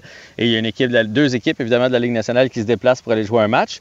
Et euh, cette année, ben, c'est à Terre-Neuve que ça se passe. Et c'est le Canadien contre les sénateurs. On rappelle la fiche du Canadien, Mario. Combien de victoires depuis le début du camp? là. Je suis un peu mêlé, là. Zéro. Ah, bon. Ouais, fait que peut-être que ce 0-6, sera- hein? Ah, 0-6. Est-ce que ce sera ce soir? Mais Euh, la à Terre-Neuve, d'après moi, ça va porter chance, là. Je sais pas, mais pour vrai, à l'attaque, on n'a plus d'excuses. Parce que c- c- il ne reste que Suzuki. Les autres sont là ce soir. Là. Il y a 11 des 12 attaquants qui sont des NHLers. Là. Fait que là, il n'y a, pas de- il y a pas de défaite. Là. Fait que le premier trio, c'est Caulfield, Monahan, Pitlick. Moi, j'ai l'impression qu'on va éventuellement essayer Monahan à l'aile. Euh, un petit peu moins de patin pour lui qui revient d'une blessure à une hanche. On pourrait peut on cherche un gros bonhomme pour mettre avec Caulfield et Suzuki. Fait qu'il y a peut-être, on est peut-être en train de regarder voir s'il n'y a pas un, un fit là, entre Caulfield et Monahan. Ensuite de ça, Gallagher, Dak et Hoffman. C'est un trio de Ligue nationale. Le seul qui n'est pas encore Ligue nationale, c'est Slavkowski qui se retrouve sur la 3 avec Dvorak et Anderson. Ouais, et c'est- Il n'y a pas de Ligue nationale, mais c'est notre premier choix au repêchage, là. Exact. C'est pas comme, euh, pas comme un joueur qu'on est allé chercher les boulamites, là. Non, non, non, c'est pas comme un gars qui retourne dans le junior. ce que je veux dire, c'est que là, ce soir, à l'attaque, on n'a pas d'excuses. Puis le dernier trio, c'est Pezzetta, Evans et Dadonov, notre euh, préféré. Puis en défensive, on n'a pas À d'excuse. la défensive, Oh! à la défensive ben, on va en avoir toute l'année des excuses parce qu'on n'aura pas six NHLers à mettre dans, dans l'alignement. Mais j'ai hâte de voir, il y a un gars qui connaît un très bon camp, qu'on n'a pas vu venir, qu'on voyait pas. Là, on parlait d'Harris, on parlait de Barron, puis tout ça. Euh, Otto Leskinen. Il est venu l'année passée, ça a bien été, et là, il y a un très, très bon camp. Et ce soir, on le laissait sur la première paire de défenseurs avec David Savard. Euh, fait que lui, il pourrait peut-être brouiller les cartes, les cartes pardon, et être sixième, septième défenseur à Montréal. Ensuite de ça, on a une paire de, défenseurs recrues avec Goulet et Barron. Est-ce qu'ils sont en compétition un, et l'autre où on essaie de voir s'il n'y a pas une complémentarité là? Et finalement, Chekai en joue une autre, lui qui a beaucoup d'amis chez les sénateurs, parce qu'on se rappellera qu'il avait envoyé le jeune Massicotte au pays des rêves lors du, euh, premier camp des recrues. Euh, euh, cette semaine, plus tôt, on- le joueur des sénateurs qui s'est vraiment rué dessus pour se venger. Alors, qu'il va y avoir un troisième round avec Chekai, ça va être à surveiller. Et les sénateurs, soit dit en passant, qui eux autres ont leur gros canon dans l'alignement ce soir, là, sont bien, bien proches de ce qu'ils vont dans les présenter buts du lors Canadien? premier match. Dans les buts du Canadien, euh, c'était pas encore sorti. La dernière fois que j'ai regardé, tout le monde a fait partie du voyage, évidemment, parce qu'on a deux matchs dans ce voyage-là. Alors, je sais pas si ça. À mon avis, ça ne Ça risque sera pas Primo. Allen. Non, ça risque Ben- d'être Primo, d'après moi. Euh, Primo et Montembeau, peut-être, parce que Allen euh, a été dans les filets pour toute la partie lors du dernier match. Ça m'étonnerait qu'on lui donne un deuxième euh, départ de suite. Probablement Primo et Allen vont être sur le banc du Canadien. Fait que pas d'excuses. Il y a pas pour vrai, ce soir, là, il n'y a pas d'excuse. Il faut, il faut donner un bon match, il faut avoir de l'effort, il ne faut pas se faire dominer, il ne faut pas, surtout pas sentir que l'autre équipe arrête de jouer. Parce que moi, dans les derniers matchs, non seulement on a perdu, mais je suis certain que les Maple Leafs ont joué à 70% de ce qu'ils étaient capables. Et je pense que les sénateurs, euh, à la fin, on est revenu, mais je pense que les autres aussi, à un moment donné, ont levé le pied. Fait que là, le Canadien, ça serait le fun de prendre les devants. Je me demande si on a eu les devants depuis le début des matchs hors concours. Fait que ça serait le fun d'offrir un bon spectacle et de sentir qu'on s'en va quelque part. Oui, et dans, éventuellement, dans- dans le dernier match contre les sénateurs, à un point, ils ont eu les devants. là. L'autre avant, celui qui ont perdu euh, en prolongation. Là. T'as raison. Ils ont eu les devants un petit peu en deuxième. La donné, ils ont pris les devants. mais bref, sur six rencontres, on n'a pas eu les devants souvent. Fait que ça serait le fun. ça se compte en donné de- minutes. Ouais. Puis moi, j'ai hâte de voir, là, à date, on est très clément avec Martin Saint-Louis, mais euh, j'ai pas vu l'équipe progresser encore. J'ai pas vu de système de jeu. J'ai, j'ai- j'ai, pas vu quelque chose qui ressemble à une structure. C'est correct, les joueurs sont, libres. Je sais qu'ils voulaient pas mettre de système, ils voulaient mettre des comme des guides, mais, j'ai hâte de voir c'est quoi la signature de Martin Saint-Louis pour faire progresser cette équipe-là? On est, encore dans le camp, on va pas virer fou, mais j'ai hâte de voir qu'il y a une progression chez le Canadien. À suivre. T'as-tu des nouvelles de Paul Byron? Hey, c'est Marc-André Godin qui a sorti cet article-là sur euh, Paul Byron. Ça va pas bien pour petit Paul. On le sait, c'est blessure après blessure depuis quelques années. Et là, cette blessure-là à la hanche, il y a eu des, des- quelques petites chirurgies à cette hanche-là. Et malheureusement, ça veut pas revenir. Et euh, ce qui sortait, Marc-André Godin, c'est peut-être carrière terminée pour, euh, Ah ouais. pour Paul Byron. On sait c'est la dernière année de son contrat. Alors lui aussi pourrait se retrouver sur le LTIR, là, donc les blessés à long terme comme Carey Price et comme Shea Weber, c'est-à-dire payés par les assurances, ne comptent pas sur la masse salariale. Euh, c'est pas nous qui lui versons son salaire, mais ça pourrait être la fin pour, euh, pour Paul Byron aussi. On sait que Paul Byron, c'est un marchand de vitesse. À partir du moment où il n'a plus son patin, euh, il n'a pas assez un gros lancer, il n'a pas assez un gros physique, il devient un peu inutile là, pour une équipe de la Ligue nationale de hockey. Fait que si c'est le cas, ça va être une fin un peu plate pour un gars qui s'est donné corps et âme, là, on va se le dire, tout au long de sa carrière. Bon, un mot sur le tennis. Euh, Chapovalov.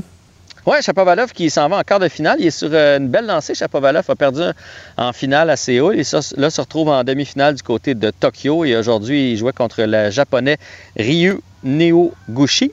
Euh, victoire de 6-3, 6-1 en 57 minutes. Il a été très expéditif.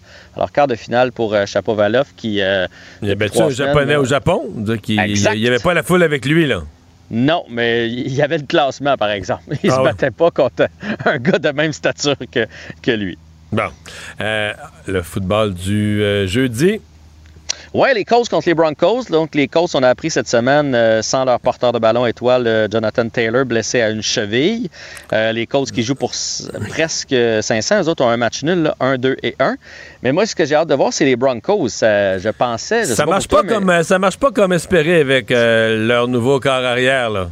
Qu'on est allé chercher à Grand Prix, qu'on a payé à Grand Prix aussi, et ça tarde là, définitivement à se mettre en branle du côté de Denver, qui joue pour 500. Fait qu'est-ce que ça va être ce soir l'envol? J'imagine, j'imagine, j'ai jamais joué au football de haut niveau, j'imagine que lorsqu'un corps se présente comme ça dans un nouvel environnement, avec des nouveaux receveurs, avec un nouveau cahier de jeu, il y a une Ouais, certaine sûrement, période d'adaptation. euh, techniquement, Russell Wilson, il a de l'expérience, il a du vécu et il peut être mobile. C'est sûr qu'il s'attendait à plus. Là. Tu sais, ça a mal commencé. Il jouait contre première semaine, il jouait contre son ancienne équipe qui devait être la risée de la ligue là, cette Ouais, année. ça, ça a été pathétique. Ça a été pathétique là. Fait que, euh, mais oui, peut-être, écoute, c'est certain que ça peut s'ajuster puis peut avoir une deuxième moitié de saison complètement phénoménale. En fait, peut-être que ça va débloquer ce soir. là. Faudrait, faudrait que ça commence ce soir. là. Les, les Colts, c'est c'est à leur portée facile. C'est à domicile en plus pour les Broncos. Alors, euh, on va surveiller ce, ce match-là, match euh, du euh, jeudi. Et je sais pas, là, mon dernier sujet, je sais pas si tu en as, euh, Bon, non, tu en as parlé. mais je veux t'en parler, l'émission. je veux t'en parler, c'est certain. Là, les commanditaires qui débarquent les uns après les autres de chez Hockey Canada, mais as-tu l'impression que ça peut finir autrement que parce que Justin Trudeau et tous les autres demandent le départ de tous les dirigeants? Ben, je, non. Puis, tu sais, c'est- ce qu'on voyait venir. Puis, tant que tant qu'il y avait juste une pression, mais, mais pas de perte financière, parce qu'ils ont beaucoup, beaucoup de sous dans les coffres. Là. Hockey Canada, il n'y avait pas de problème, mais là, tout le monde débarque. Là.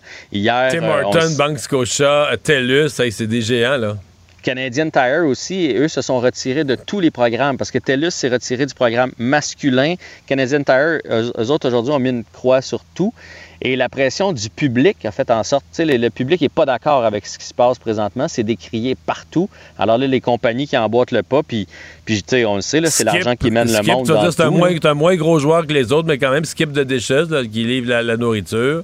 Mais, mais ils vont finir par sacrifier euh, une ou deux personnes pour calmer le jeu puis, puis repartir ça. Là. Je peux pas croire qu'ils vont continuer de s'entêter et être dans le déni. Là. Ça n'a juste pas de bon sens. Puis ça devrait arriver plus tôt que tard, à mon avis. On va surveiller ça. Hey, merci, à demain. Salut Mario. La Banque Q est reconnue pour faire valoir vos avoirs sans vous les prendre. Mais quand vous pensez à votre premier compte bancaire, tu sais, dans le temps à l'école, là, vous faisiez vos dépôts avec vos scènes dans la petite enveloppe. Hmm, C'était bien beau.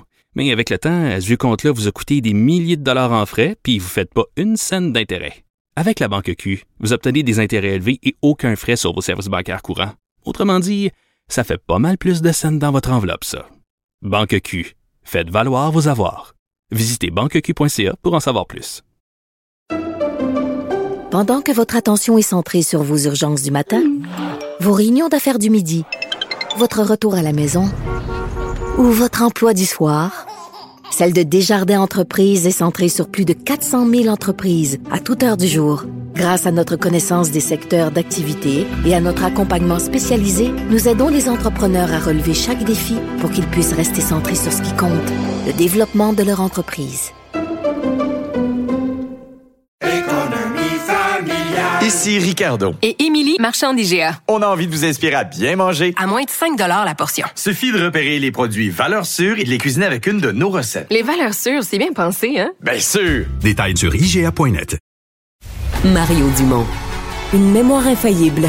Impossible de lui en passer une petite vite. Cube Radio. Cube Radio. En direct à LCN. Duo politique aujourd'hui, Mario Dumont et Emmanuel Latraverse. Alors, on doit encore aborder le dossier Hockey Canada. Euh, la direction va, va tenir sur son île déserte encore combien de temps, Emmanuel?